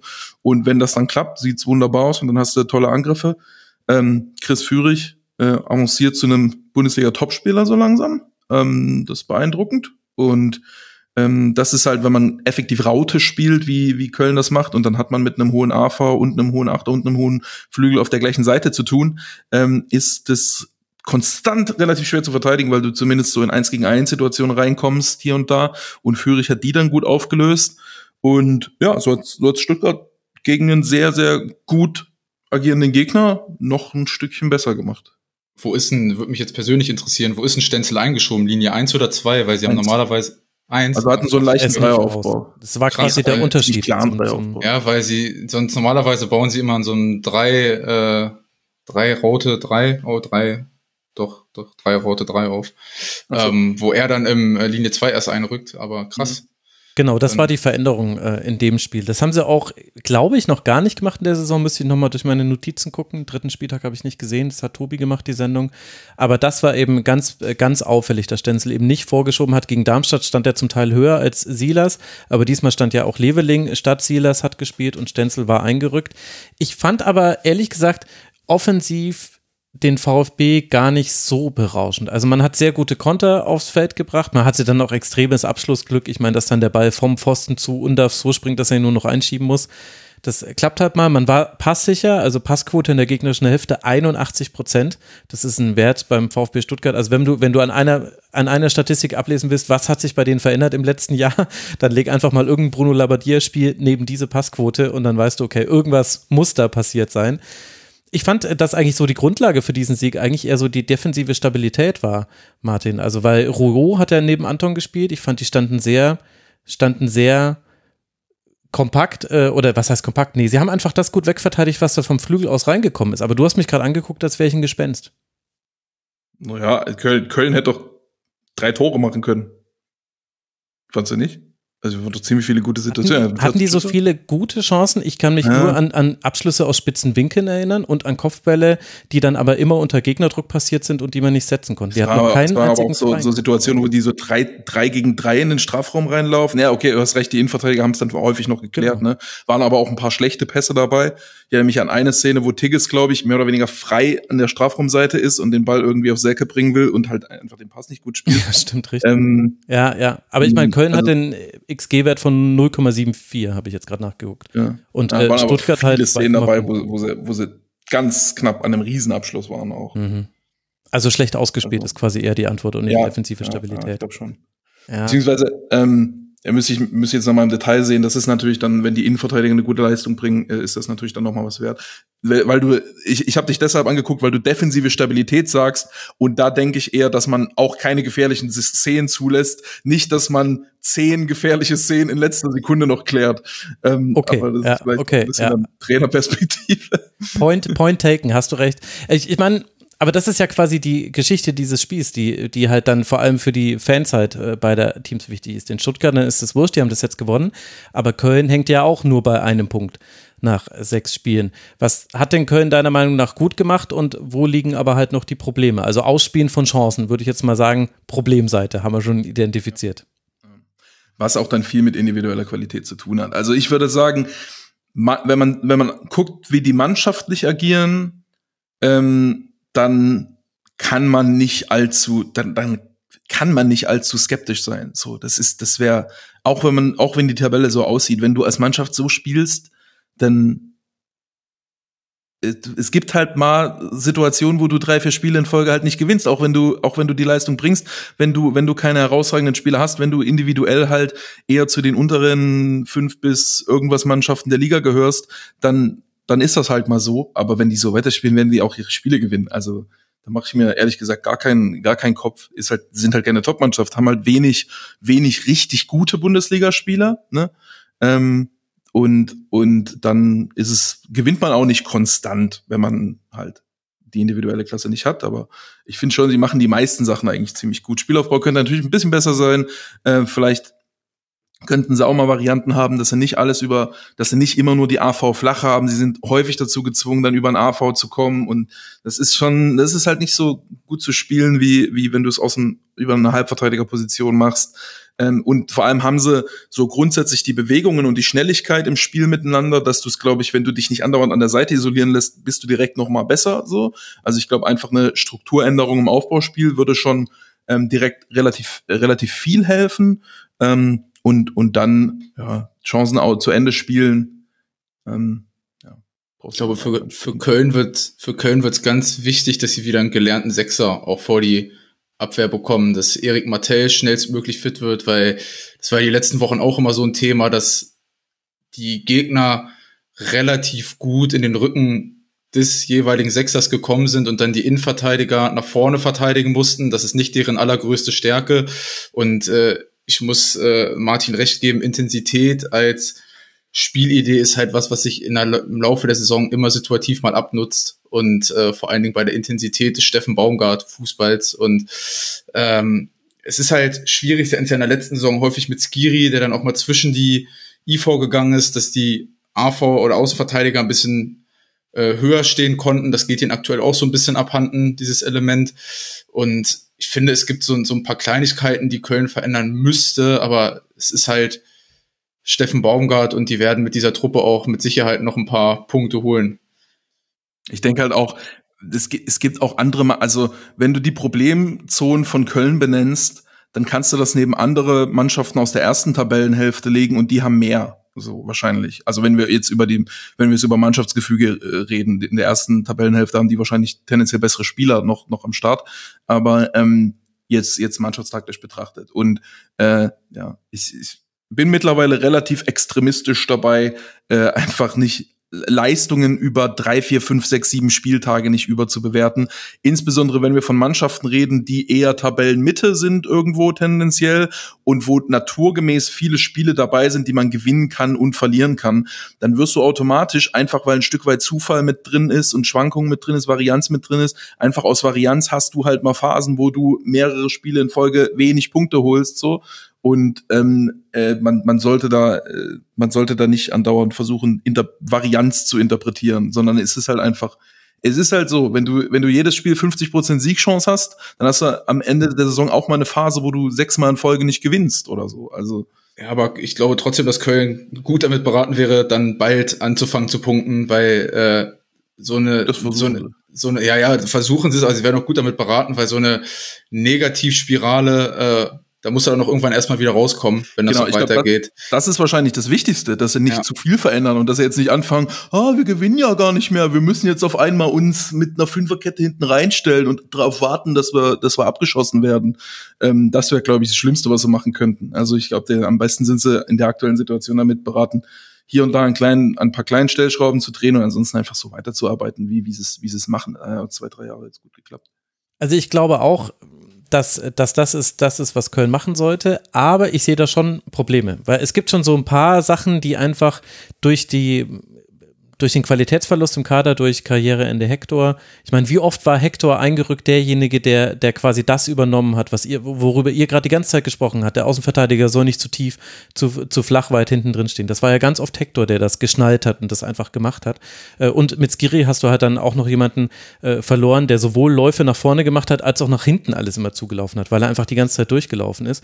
Und ich finde, es gibt schon noch so ein paar systematische Probleme bei Köln, die müssen sie aber quasi mit dem Personal jetzt lösen. Da gibt es keine, da gibt jetzt keinen taktischen Zauberkniff. Also zum Beispiel Steffen Tigges, der hatte in dem Spiel zwölf Pässe in 60 Minuten. Davon sind irgendwie, keine Ahnung, 40 Prozent oder so angekommen. Das heißt, die Rolle, die, also welche Rolle hat Tigges? Ist jetzt Selke der Zielspieler? Ist Tigges der Zielspieler? Wer spielt auf wen? Sollen sie miteinander spielen? Ich wollte gerade sagen, ja, beide. Ja. Aber Tigges haben sie nicht ins Spiel bekommen. Also wenn, dann haben sie immer alle Selke gesucht, weil Selke aber auch die Tendenz hat, sich immer fallen zu lassen, weil der wird ungeduldig, wenn er nicht einen Ball bekommt. Sollte er aber wenn manchmal gar nicht machen.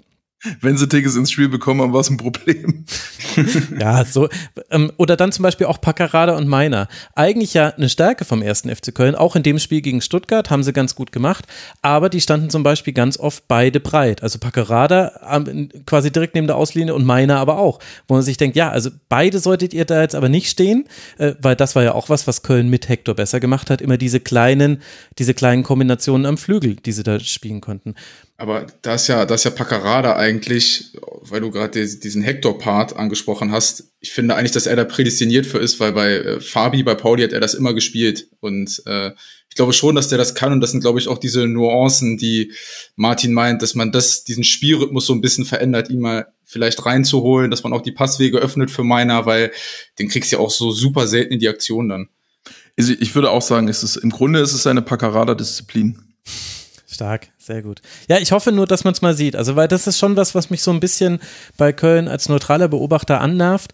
Äh, gewisse Parameter sind immer gleich, also die werden immer viel rennen, die werden immer in, versuchen, intensiv spielen, zu spielen, aber gewisse Fehler machen sie schon auch, finde ich, in der Regelmäßigkeit. Und äh, das wundert mich so ein bisschen einfach, weil es müsste nicht sein. Weil du hast dann immer noch. Weil das, ja. Teile davon sind natürlich auch ein bisschen Spielweise, ne? wo man drüber reden kann, ob man es ein bisschen anders machen soll.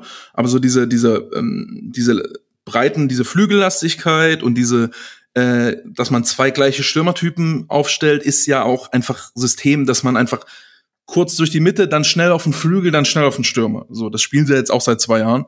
Ähm, und ja, ist dann halt immer, ne, das ist genau die gleichen Sachen, hat man vor einem Jahr oder so, hat man rausgepickt und gesagt, das ist toll, wie die das machen, wie schnell ja. die auf den Flügel kommen und dann auf ihre, wie viel Wucht die dann im Strafraum entwickeln. So in dem Moment, wo es klappt, sagt man, also super. In dem Moment, wo, wo man dann die Spiele nicht gewinnt, sagt man aber, äh, warum spielen die so? Also, ja, na gut, weil damals Benno Schmitz äh, und Florian Kainz die Flankengeber waren und ja. Jonas Hector und jetzt ist es halt, ja, Paccarada, der hat noch viele gemacht, Carstensen irgendwie nicht so, der hat noch so eine komische Entscheidungsfindung manchmal bei den Flanken. Also manchmal denken alle, jetzt wird geflankt, weil sie es quasi aus drei Jahren Baumgart genauso gelernt haben. Und Carstensen hat aber die Idee, ich lege jetzt nochmal zurück an 16er und wir spielen jetzt da irgendwie anders rein. Und alle denken sich, hey, Moment, das war gar nicht, das stand ja gar nicht in unserem Memo. Ich glaube, ich glaube auch, dass dem FC einfach so ein Dosenöffner-Spiel fehlt. Sie haben es ja in so, also wenn ich an das Dortmund-Spiel zurückdenke, da haben sie es echt über weite Phasen gut mhm. gemacht, aber sie gewinnen die Spiele halt nicht und lass die mal wieder in Flow kommen und äh, den einen oder anderen Spieler auch ein bisschen besser in Form kommen, dann glaube ich schon, dass die paar Elemente im Spiel haben, die dann auch wieder greifen. Vielleicht kommt der deutsche Dani Alves, Benno Schmitz auch mal wieder ein bisschen besser in die, in die Saison und dann äh, sieht das, glaube ich, auch wieder besser aus. Na, dann schauen wir doch mal. Auswärts jetzt in Leverkusen, zu Hause gegen Gladbach. Das wäre natürlich ein besonders schmackhafter Dosenöffner. Das dann noch Leipzig. Und Alter. dann spielt man noch gegen Leipzig. Also das Programm ist hart. Dann sind also, sie schon abgestiegen. Dann da habe ich nichts, da habe ich nichts gesagt. Leverkusen, Gladbach, Leipzig. Danach kommen dann Augsburg, Bochum, Bayern. Also es ist äh, ja, niemand hat gesagt, dass es leicht werden würde. Steffen Baumgart das allerwenigste. Ähm, der FC, schauen wir mal, ob sie euren Optimismus, ob die Spieler euch das zurückgeben können. Für Stuttgart sieht natürlich alles rosa-rot gerade aus. Wahrscheinlich jetzt dann auch im Heimspiel gegen den VfL Wolfsburg und dann wird man an der alten Försterei antreten. Und dann schauen wir doch mal, wie lange das einfach beim VfB einfach so weiterläuft, wie es gerade läuft. Und Dennis Undaff macht jetzt dann eben die Tore. So geht's ja auch. Dann kommen wir zum Spitzenspiel. Da hat Martin schon gesagt, das war eines der besten Spiele dieses Spieltags, was wahrscheinlich auch daran lag, dass äh, jeweils eine Hälfte gar nicht so lief, wie sich eins der beiden Teams vorgestellt hat. Also erste Hälfte richtig schlecht von Bayern. Am Ende nur drei Schüsse.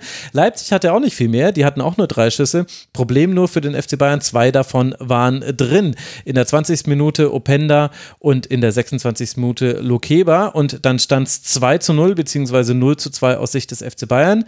Bayern stellt um, Guerrero kommt und Matistel kommt zur zweiten Hälfte. Es gibt einen Handstrafstoß nach einem Handspiel in der Freistoßmauer dreht sich Henrichs weg, nimmt den Ellbogen hoch, da rastest du aus als Trainer. Es gibt völlig zu Recht Strafstoß. Den verwandelt Harry Kane natürlich, er ist sehr ähm, Strafstoß sicher. Und dann kassiert man einen Konter nach eigener Ecke. Leroy Sané macht das 2 zu 2.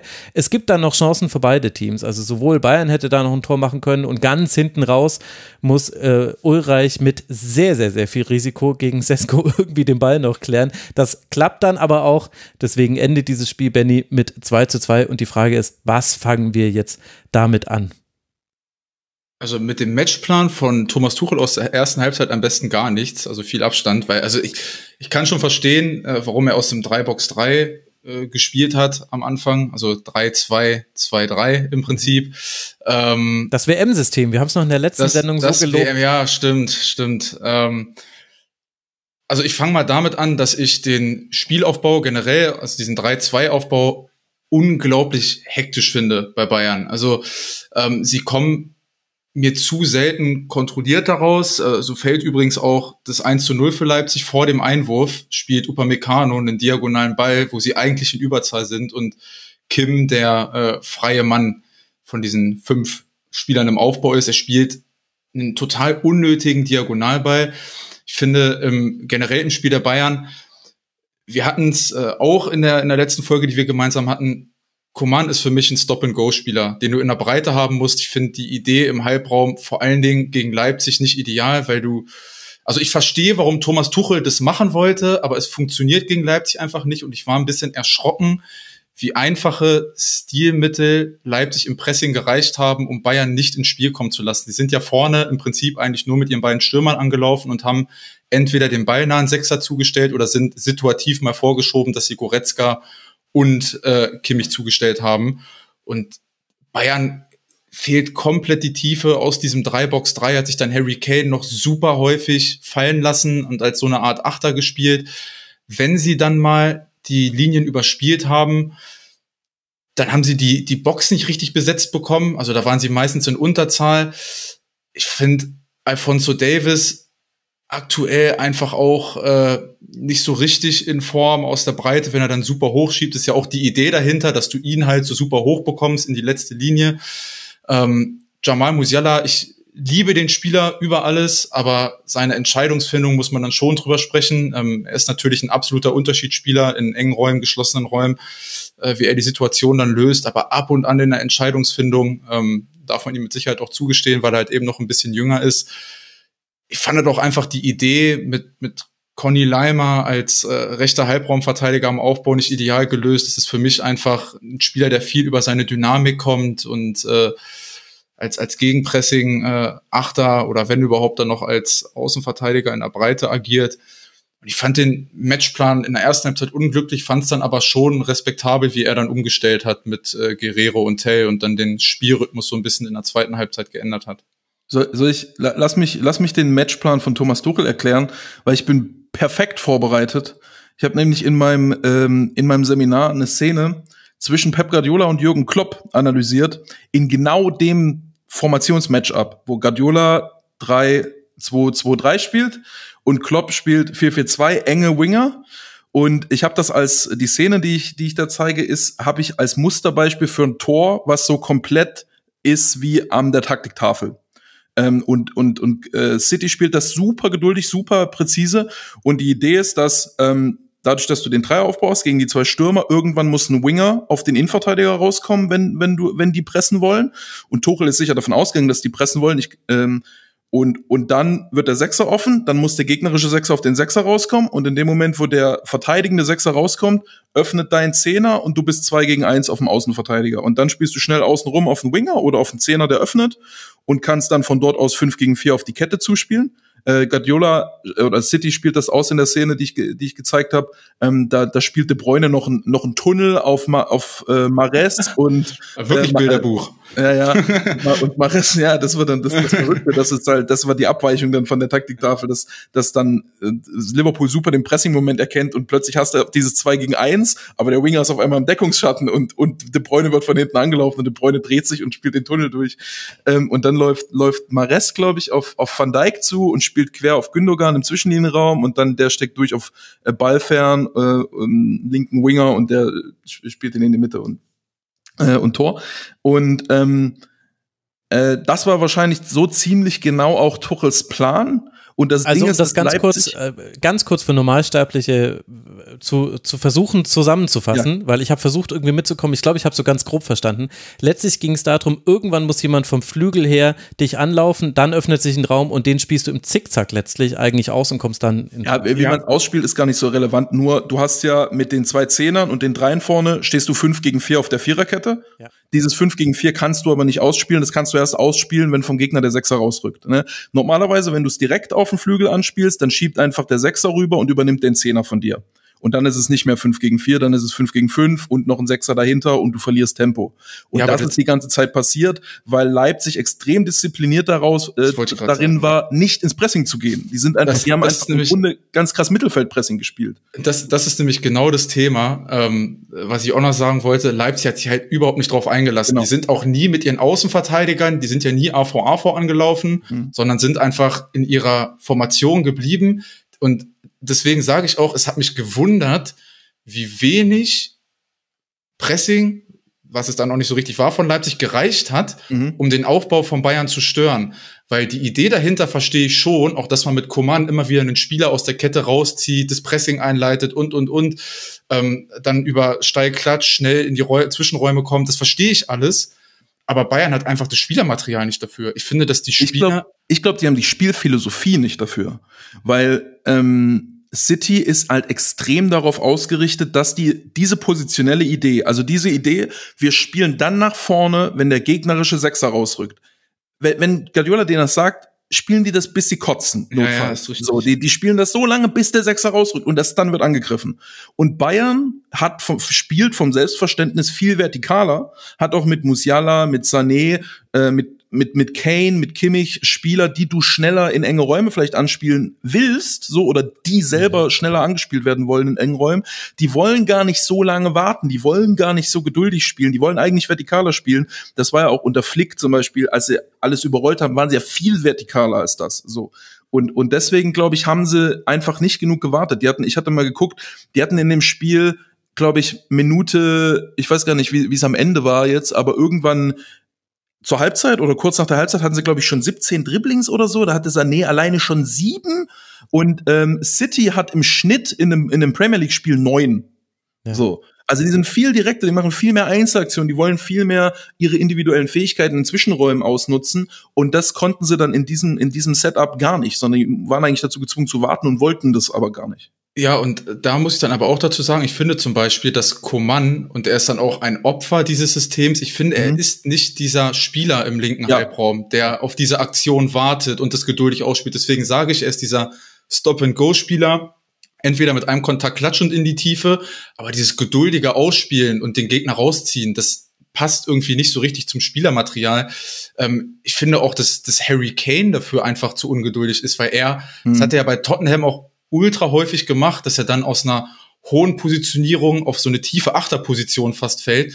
Nur das Problem ist halt, wenn sich kein Gegner aus der Position ziehen lässt, dann, dann kommst du nicht durch, dann hast du einfach keine Chance. Und es reicht aktuell bei Bayern, sie vorne so ein bisschen im Pressing zu beschäftigen und darauf zu warten, dass sie einen Fehler im Aufbau machen, weil die machen sie, haben sie auch in der ersten Halbzeit häufig gemacht und dann schnell umzuschalten, weil dazu kommt ja noch, wir hatten es ja am ersten Spieltag gegen Bremen schon, da habe ich mir schon gedacht, boah, wann kommt mal ein Team, das es effektiv ausnutzt, dass sowohl Kim als auch Upamecano konsequent immer nach vorne verteidigen. Die verteidigen immer nach vorne ohne eine richtige Tiefenabsicherung.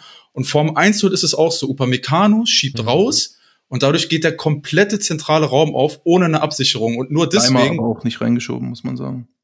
Wer, wer nicht reingeschoben? Leimer war auch. Le Leimer, Leimer nicht reingeschoben, war, nicht reingeschoben, aber er lässt, Kim stellt sein Gegenspiel natürlich auch nicht richtig zu, ne? Also das heißt, äh, nicht zwischen eigenem Tor und Auslinie.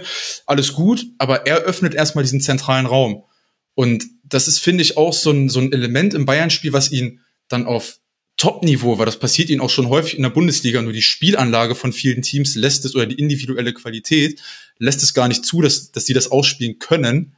Aber es gibt genügend Teams, die das können auf Top-Niveau und ich glaube, das könnte Bayern schon noch um die Ohren fliegen, perspektivisch. Ja, das stimmt, wobei man sagen muss, auch gegen Leipzig, also alles, was ihr sagt, ist völlig richtig. Und vor allem, also dass, dass die zwei Innenverteidiger von, oder beziehungsweise die ganze letzte Kette, dass die keine Tiefenabsicherung hinbekommen, das ist ja wohl ein fucking Witz. Wollt ihr mich verarschen? Also das muss jetzt doch irgendwann mal klappen. Also, ja, schnell. Ich wollte es nicht so deutlich na, sagen. Also, Entschuldigung, also das ist, also, vielleicht hat es noch irgendwie damit zu tun, dass die jetzt gerade noch fit geworden sind und so weiter. Aber es war einfach, war einfach wieder nicht gut und das kann nicht, war, also die können das ja alle und ich verstehe nicht, warum das die nicht Die sind zu schnell. Das ist, das Ding ist, wenn du super schnell schnell bist, du lebst so dein Leben, du, du, you're living the fast guy lifestyle. Du läufst einfach irgendwo rum und wenn jemand hinter dir reinläuft, schnappst du ihn dir einfach wieder so.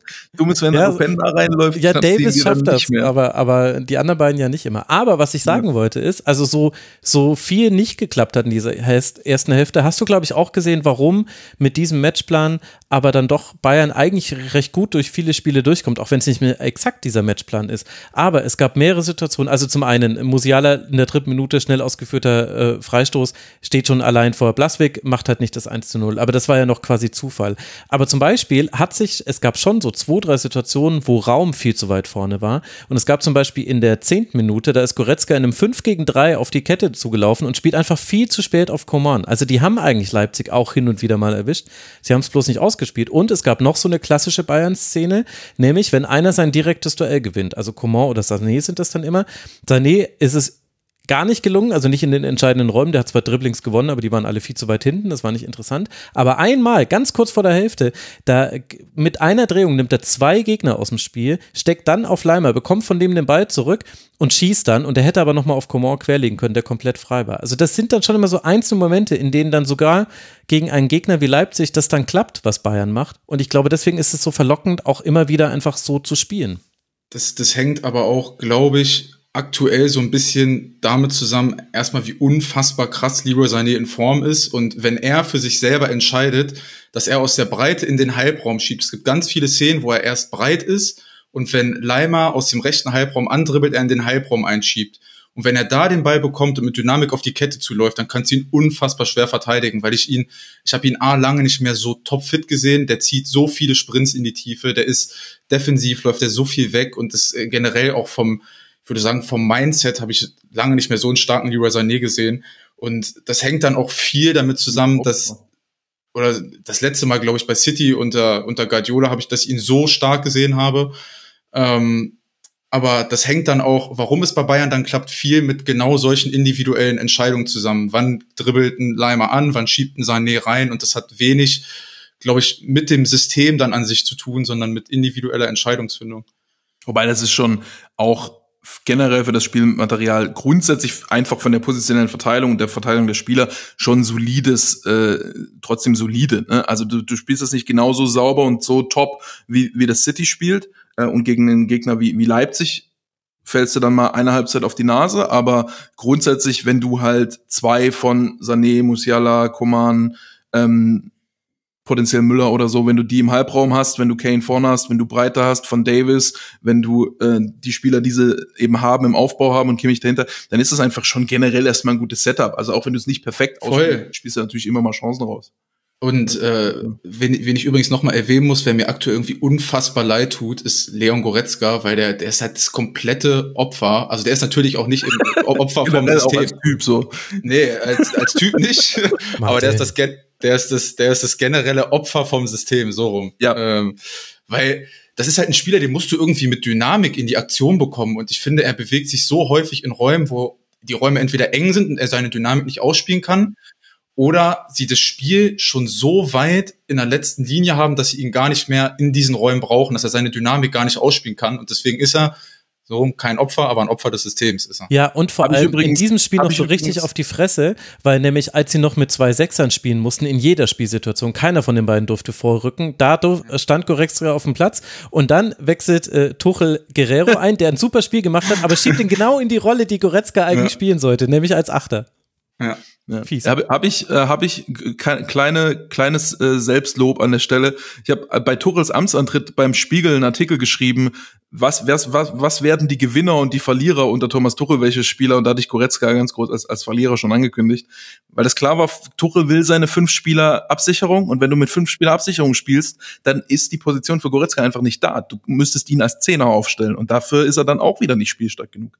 Und das, das Problem, das ist halt witzig, weil das Problem gab es schon bei Nagelsmann, der auch nicht so richtig wusste, was er mit ihm machen soll. Der hat ihn dann ja situativ immer einfach in die letzte Kette geschoben, dass er da als eine Art Wandspieler äh, fungiert. Und ich finde es einfach total unglücklich, weil ich glaube, wenn die Bayern einen anderen Sechsertypen bekommen hätten, würde der kein einziges Spiel mehr machen. Und deswegen ist er gerade notgedrungen einfach in dieser Rolle drin. Und das tut mir für den Jungen einfach unfassbar leid, weil jetzt auch viel einfach auf ihn einprasselt und viele sagen, Mensch, der kann ja nichts, ist nicht in Form und, und, und.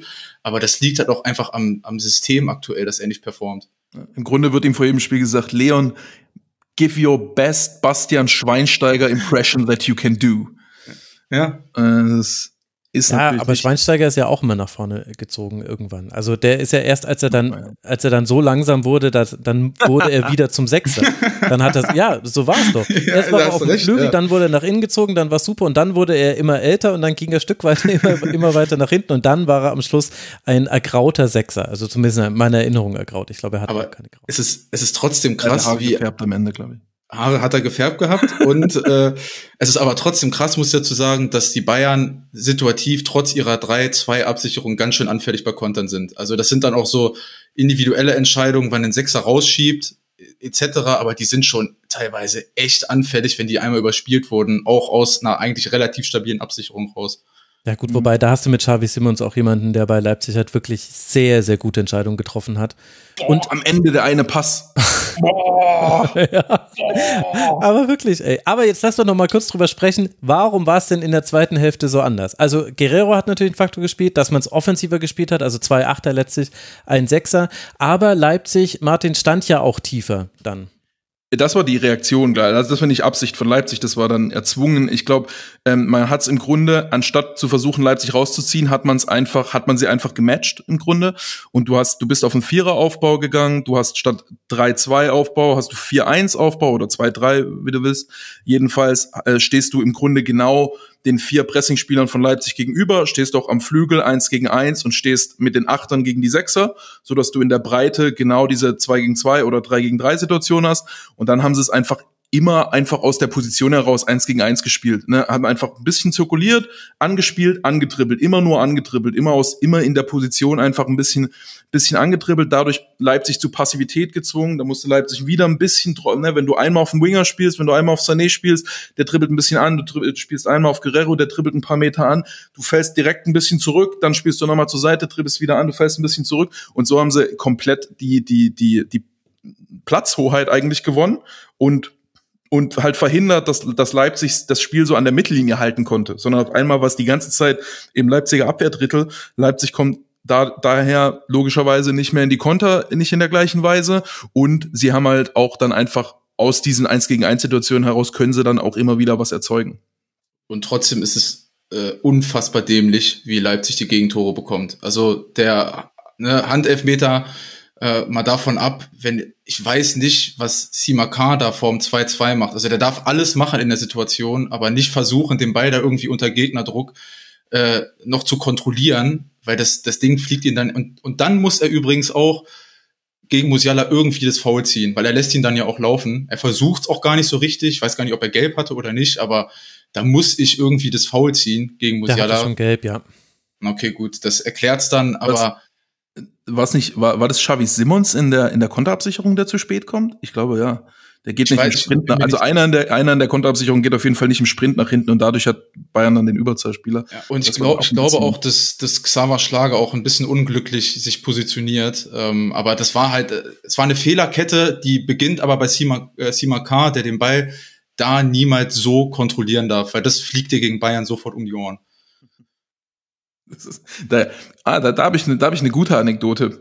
Äh, die, die hat mir René Maric mal erzählt. Über, über Konter nach Ecken aus seiner Marco Rose Zeit. Die hatten irgendwann mal in was war, glaube ich, noch in Österreich oder was mit Gladbach, ich weiß nicht mehr. Da haben die irgendwie aus, aus irgendeinem Grund, weil sie versucht haben, glaube ich, so einen Rebound zu kontrollieren und dann nochmal zu spielen. Und dann beim, beim Spielen haben sie den Ball verloren und laufen den Konter. Deswegen hatten sie dann danach die Regel, Rebound nach einer Ecke, einfach wieder in die Box bringen, nochmal den Ball. Und dann haben sie das nächste Spiel, bringen den Rebound wieder in die Box, der Ball wird rausgeköpft und sie laufen wieder in Konter. Kriegen, Ja, so kann das also, laufen. das ist das Fußball, also nach, bei, bei Standardsituationen ist Fußball nicht trainerfreundlich, glaube ich. Nee, überhaupt nicht. Sagen. Naja, außer du hast ein Team, das es gut ausführt. Ich meine, wir werden später noch über den Lienhardt-Treffer von Freiburg gegen Augsburg sprechen. Ich meine, wenn deine Standards so getreten werden, dann denkst du dir als, äh, als, da sagst du dann als Trainer, glaube ich, auch, nehmt euch ruhig mal einen Distanzschuss mehr. Es ist äh, im Zweifel eine Ecke mehr, die wir kriegen, wenn er ihn halbwegs gut platziert. Aber Mhm. gut, anderes Thema. Also, ich glaube, dieses 2 zu 2 haben wir ganz gut durchanalysiert. Am Ende ist ja für beide dann nicht viel passiert. Bayern bleibt ungeschlagen, ist das zweite von drei ungeschlagenen Teams in dieser Liga, auch wenn man auf den dritten Tabellenplatz abrutscht. Werden es äh, die FC Bayern-Fans vermutlich verkraften.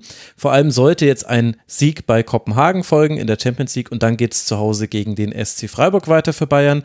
Leipzig dagegen äh, bleibt bei 13 Punkten jetzt dann oder steigt auf 13 Punkte, aktuell Rang 5. Man spielt jetzt dann zu Hause gegen Manchester City und dann gegen den VfL Bochum. Und das ist doch auch genau das Nacheinander unterschiedlichster Systeme, das einen auch so richtig geil macht als Trainer.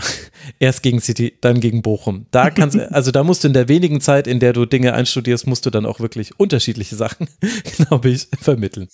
Quasi das gleiche Spiel. ja, genau. Wir machen alles wie gegen City, Leute. Geht einfach raus und spielt Fußball.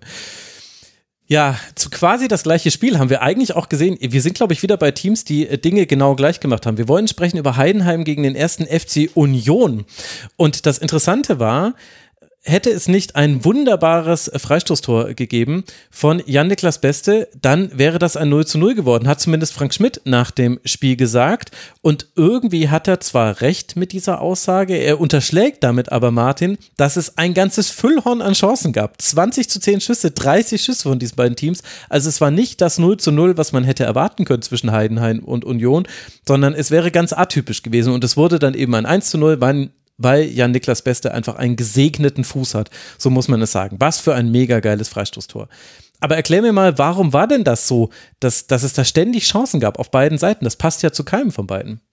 Ja, war, war, war sehr, sehr kurios. Ähm, also ein Stück weit hat's hat's, hat's ein bisschen damit zu tun, dass das Union etwas merkwürdig verteidigt hat. Also unnötig defensiv. Dadurch hat es, hatten sie ein bisschen mehr Konterräume. Dadurch hat Heidenheim aber auch Zeit gekriegt, um die Bälle dann irgendwie in die Tiefe zu spielen. Und dann ist es ja schon so, äh, dass das Union generell ein bisschen Probleme damit, also mehr Probleme damit hat, wenn ein Gegner gegen sie einfach tief spielt, als wenn sie, als wenn sie gegen positionelle Gegner spielt, der sie durchbewegen will, der sie flach ausspielen will, weil dann sind sie immer, okay, wir verschieben, wir rücken raus, wir gehen in die Zweikämpfe, geil. Aber wenn sie sich umdrehen müssen und nach hinten laufen müssen zum eigenen Tor, dann sind sie nicht ganz so, ganz so in, in ihren, dort, wo sie eigentlich sein wollen. Und dann ist äh, natürlich, ähm, Heidenheim hat dann versucht ein bisschen zu spielen, immer, immer viele Spieler hochgebracht, schnell nach vorne gespielt. Ähm, äh, und dann, ja, ge- generell war die Gestalt des Spiels einfach, dass beide Teams die ganze Zeit tief gespielt haben und es hat die ganze Zeit geklappt. So, das war, normalerweise hast du bei solchen Mannschaften, die so spielen, hast du immer, die spielen die ganze Zeit tief und verlieren dann den Ball. Aber hier war es einfach, spielen die ganze Zeit tief, kommt alles an. War, war sehr kurios zu sehen. Ähm, und ja, haben sie dann irgendwie beide doch ganz geschickt gemacht, weil sie beide natürlich auch gut darin sind, tiefer anzugreifen, so. Ähm, Heidenheim fehlt ein bisschen die individuelle Qualität, die haben ein paar Ballverluste, wo Union tatsächlich dann in Konter laufen darf. Ähm, und dann haben sie dann auch nicht so ganz das Tempo in der Viererkette wie andere Bundesligamannschaften. Da ist dann äh, Geraldo Becker schon ein bisschen schneller als die meisten. Und ähm, ja, so war so war es ein ziemlich, ein ziemlich munterer Schlagabtausch zwischen zwei sehr defensiv ausgerichteten Mannschaften. Ja. Fandst du auch, dass Union ein bisschen breit gegen den Ball stand und es damit äh, Heidenheim auch leicht gemacht hat, äh, da reinzuspielen? auch tief. Also sie haben ja im Grunde 5-4-1 verteidigt gegen einen Gegner, der der eh nur tief spielt. So, also gegen, wogegen sicherst du dich ab? Ne? Also mhm. das ist, ich, ich glaube, das ist eine Situation, wo es viel mehr Sinn macht, zu versuchen, den ersten Pass zu verhindern. Ein bisschen Druck auf die Innenverteidigung. Das war Siersleben, hat in der dritten Minute schon irgendwie, da hat er mal ein bisschen Platz gehabt und versucht, einen Ball ins Mittelfeld zu spielen. Und jetzt, der erste katastrophaler Fehlpass und der zweite fast genauso katastrophal, wo ich schon gedacht habe, okay, ich mach aus. Aber äh, Nee, das, das haben sie dann, die haben dann denen so viel Zeit gegeben, dass sie sich dann auch reinspielen konnten und dann auch die Situation gefunden haben, wo sie schnell nach vorne spielen konnten, haben gut dann einfach hoch vor dem Ball irgendwie drei, vier Spieler geparkt, dann den Ball da reingeknallt und irgendwie versucht durchzukommen, so dass das, was glaube ich, eine der unangenehmsten Mittel ist, wie du dieses, dieses fünf, äh, diese, generell diese Union-Fünferkette bespielen kannst. Ähm, und wo auch sich das 5-4-1 dann nicht so lohnt, wo es dann mehr Sinn machen würde, zwei, drei mehr Spieler ins Pressing zu bringen und Druck auf den ersten Ball, Druck auf die Balleroberung zu machen und überhaupt vertikal erstmal Druck drauf zu kriegen, weil was du ja nicht kannst im 5-4-1, wenn Innenverteidiger oder irgendein Aufbauspieler, der nicht in der zentralen Position ist, wenn der nach vorne geht und einen Vertikalpass spielen will, du kriegst immer nicht vertikal Druck auf den drauf. Ne? Du kriegst immer nur von der Seite Druck und wenn der Gegner eh nur vertikal spielt, dann ist es egal, dass der von der Seite Druck kriegt. So, Deswegen war das, ich glaube, man, man hätte da auf jeden Fall zwei Stürmer im Pressing gebraucht ähm, oder hätte eben mit dem Winger auch noch mit anlaufen müssen irgendwie und das haben sie schon sehr selten gemacht. Ähm, da war das äh, nicht die beste Wahl gegen, gegen den Gegner, glaube ich. Übrigens gab es ähm, in der, in der Euroleague, als Union rausgeflogen ist, haben sie gegen ein bisschen, gegen ein bisschen ähnlichen Gegner gespielt. Ähm, Union Saint-Gilloise oder wie man sie ausspricht. Und die haben gegen Union auch einfach immer Ball auf die, also nicht ganz so gespielt wie Heidenheim, aber auch extrem tief. Also immer Ball auf die Seite, versucht Union ein bisschen rauszuziehen und dann tief hinter die Kette, so dass Union sich immer umdrehen musste und nie nach vorne verteidigen konnte. Und das war äh, für Union auch kacke. Haben sie, glaube ich, in beiden Spielen drei Gegentore gekriegt. Aber war da nicht auch das Problem, da sind sie doch höher angelaufen und äh, haben dann, sind dann da ständig erwischt worden? War das nicht da ja. eins der Themen? Ja, stimmt. Ja. Und das haben sie dieses Mal ein bisschen weniger gemacht, aber und sie haben ja auch, haben auch nicht, die haben auch keine drei Tore kassiert. Das stimmt, sie haben keine drei Tore kassiert. Und ich meine, das war ja auch wirklich ein Freistoß, aber sowohl Heidenheim als auch Union hatten ja ihre Chancen. Und sie haben ja dann ab der 74. Minute, habe ich mir aufgeschrieben, da mit Viererkette gespielt. Dann war es ein 4-4-2 mit Kaufmann neben Behrens. Da hatte ich aber so ein bisschen dann das Gefühl, dass sie vielleicht auch deswegen nicht mit Zweien angelaufen sind. Äh, ich meine, da hatten sie aber auch viel Ballbesitz, also gegen den Ball konntest du nicht mehr so wirklich bewerten. Aber irgendwie hatte ich das Gefühl, alle fühlen sich jetzt im falschen Leben auf dem Platz, weil dann ja auch noch ganz viele in, in den Strafraum immer reingezogen sind bei den vielen Flanken, die es gab. Und da hatten sie auch keine Schüsse mehr dann. Ja, genau. Ab der, ab der 65. nur zwei Abschlüsse, davor 18. Und äh, Hollerbach auf dem, auf dem Flügel zum Beispiel ist die ganze Zeit nach innen gezogen, ist da nie breit geblieben. Dadurch war innen, innen war ein wahnsinniges Gewusel. Heidenheim hat es zwar auch gut gemacht, also die hatten sehr viele klärende Aktionen. Ich glaube, Maloney war da doch so krass. Genau, Maloney hatte 13 Clearances, alle im eigenen Strafraum. Alter. Da wissen wir auch, was der Sechser gemacht hat. Er hat sich fallen lassen. Er hat sich verdammt nochmal fallen lassen. Aber Union hat halt. Ist ja auch ein Innenverteidiger, der hat da einfach sein, sein Spiel gespielt. aber, äh, aber, aber ich finde, dass Union da halt auch so ein paar so, also das ist jetzt kein systematischer Fehler, aber so individuell einfach haben sie es sich ein bisschen zu schwer gemacht. Wenn du dann eben immer das dann alles auch noch so eng im Strafraum machst, wird es ja noch schwieriger. Und sie sind aber nie auf so eine Art und Weise auf den Strafraum zugelaufen, dass du überhaupt dann den Rückraum, da war nämlich dann wieder Platz, überhaupt mhm. attackieren könntest. Dadurch, dass Maloney sich immer hat fallen lassen und äh, teuer kauft, der wurde ja dann ausgewechselt, ähm, weiß es gerade gar nicht mehr, ähm, wer das dann war, bei dem mir das noch aufgefallen ist, aber die sind ganz oft in die letzte Kette, weil die unheimliche Angst vor Kevin Behrens hatten, war so mein Eindruck, zu Recht ja auch, wenn man sich Kevin Behrens anguckt. Aber das konnte Union gar nicht ausnutzen.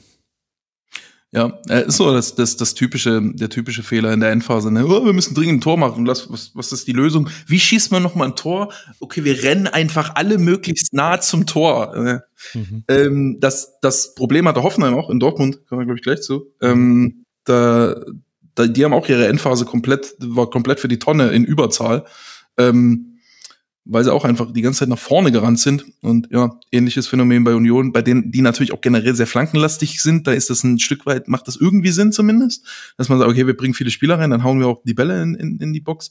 Aber ähm, ja, hat dann in dem Moment nicht so, und, und Heidenheim konnte dann das, wie sie es immer machen, so relativ mustergültig verteidigen, kriegen relativ viel Druck auf den Ball und verhindern dann relativ gut, dass, dass der Ball dann überhaupt irgendwie in gefährliche äh, Zonen reinkommt. Ja. Jetzt muss ich noch mal ganz kurz fragen. Ich habe das Spiel nicht gesehen. Ähm, sie haben ja nominell auf dem Blatt Papier ein 3-4-3 gespielt. Union, wie haben sie es gegen Ball verteidigt? 5-4-1 sich. 5-4-1, echt? 5-4-1. Oder ein bisschen 5-2-3, 5-4-1 so. Ja, Aber die okay. haben, sie, sie haben denen relativ viel Zeit gegeben. Äh, Heidenheim häufig mit zurückfallendem Sechser, manchmal au- auch komplett abgekippt. Ähm, aber halt so, also die beiden, die beiden Heidenheim-Verteidiger einfach ultra tief, so dass die nicht anzulaufen waren, so. Und dann, dann sich Zeit nehmen konnten und dann noch mit Sechser davor. Und da hat dann Union nicht so richtig einen Pressingübergang gefunden, sondern im Grunde haben sie versucht, kompakt zu sein, bis ein Vorwärtspass kommt. Ähm, und damit haben sie halt die Vorwärtspässe an sich erstmal nicht verhindert. So. Was ein bisschen, das hat zumindest in der Anfangsphase auch ein bisschen geholfen, dass sie dadurch auch dann ab und zu Kontersituationen erzeugen konnten daraus. Wo ich aber auch das Gefühl hatte, wenn du dann, wenn du das einfach 4-4-2 verteidigst oder 4-3-3 oder so, dann ähm, hast du da einfach noch mehr, noch mehr Durchschlagskraft im Konter wahrscheinlich.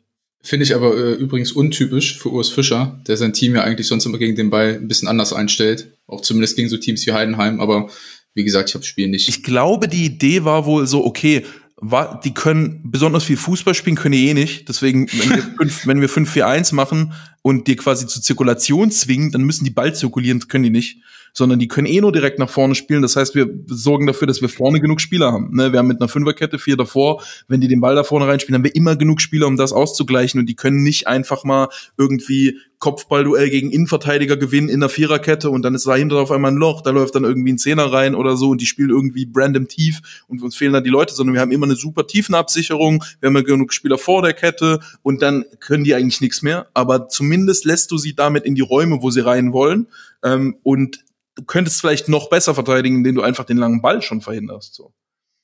Ja gut, aber das- andererseits, Das ist eh immer die Frage bei langen Bällen. So verhindere ich den langen Ball oder fokussiere ich mich darauf, das, das Ziel, den Zielraum zuzustellen. Aber ich, ich finde es tatsächlich bei Heidenheim oder gegen Heidenheim gar nicht so unclever, den ersten Ball zu unterbinden, weil wenn du den äh, nicht unterbindest und sie dann über Kleindienst die Bälle festmachen, finde ich sie noch ein bisschen unangenehmer. Also ich glaube, es wäre nicht verkehrt gewesen, da den langen Ball direkt zu unterbinden, weil sie halt, ich finde, Heidenheim hat halt auch mit Piringer generell oder Piringer Dingchi zwei Spieler, die unfassbar gut auch nach hohen Bällen, langen Bällen um Kleindienst herumspielen können Mhm. wenn, wenn du sie lässt und wenn du sie erst gar nicht zu diesem langen Ball kommen lässt, finde ich es tendenziell auch ein bisschen besser. Ja, aber andererseits, ich finde, es gibt schon auch sehr gute Argumente für die Herangehensweise von Union, weil das eine war, du warst eben sehr mannstark gegen diese langen Pässe und ich kann mich jetzt nicht an so viele zweite Bälle erinnern, die Heidenheim da eingesammelt hätte. Und vor allem, du hast äh, dann was hast du dann quasi als Offensivplan, wenn du den langen Ball dann irgendwie verteidigt hast? Ja, schlag ihn lang auf Becker auf oder auf Fofana. Und das hat ja wunderbar geklappt. Und diesen Raum, dass die ihr Tempo spielen können, das kriegst du ja gegen Heidenheim auch nur, wenn du ein bisschen tiefer stehst und wartest. Das kriegst du gegen Heidenheim ja bei denen gar nicht, nicht mal, wenn die zu Hause spielen. Also ich fand, dass das eigentlich auch und die vielen Chancen, die Union hatte, sprechen da, finde ich, auch dafür. Ich kann schon sehr viele Argumente für diesen Spielplan, äh, Spiel, Matchplan äh, erkennen. Ich fand die Umstellung auf Viererkette hat irgendwie nicht mehr gebracht, aber das haben wir ja schon analysiert. Aber eigentlich hat es auch super funktioniert. Sie haben halt ihre Chancen bloß nicht gemacht und sie standen, obwohl sie so mannstark hinten drin standen, nicht gut. Äh, da fällt mir halt einfach auf, dass äh, Toussaint und Kral sind gute Spieler, aber sie sind beide kein Rane Kedira. Also der, fehlt, einfach an krass. Ecken und das ist so krass. Und ja. Der fehlt unglaublich. Und Bonucci ist noch nicht so stark, wie man es erwarten könnte. Also da Glück, dass er nicht schon wieder einen Strafstoß verursacht in der Partie. Das hätte auch passieren können. Aber so von der Grundausrichtung her hätte schon klappen können. Lustiges Spiel. Ja, stimmt schon. Ja. Ich sag noch kurz Also- ein paar Laufdaten, dann können sich nämlich alle, äh, alle freuen. Es war natürlich so, wie es äh, zu erwarten war. Heidenheim 121,4 Kilometer, Union 121,8 Kilometer, 253 Sprints, Heidenheim 241 Sprints, Union. Da haben die Socken geglüht, so wie man es aber auch erwarten konnte von dieser Partie. Und am Ende dann mit dem besseren Ende für Heidenheim, das damit sieben Punkte jetzt hat nach sechs Spielen. Man wird es dann auswärts bei Eintracht Frankfurt spielen. Da können wir ja mal gespannt sein, ob die auch locken oder wie die das dann angehen. Ich habe so eine Vermutung, wie das laufen könnte.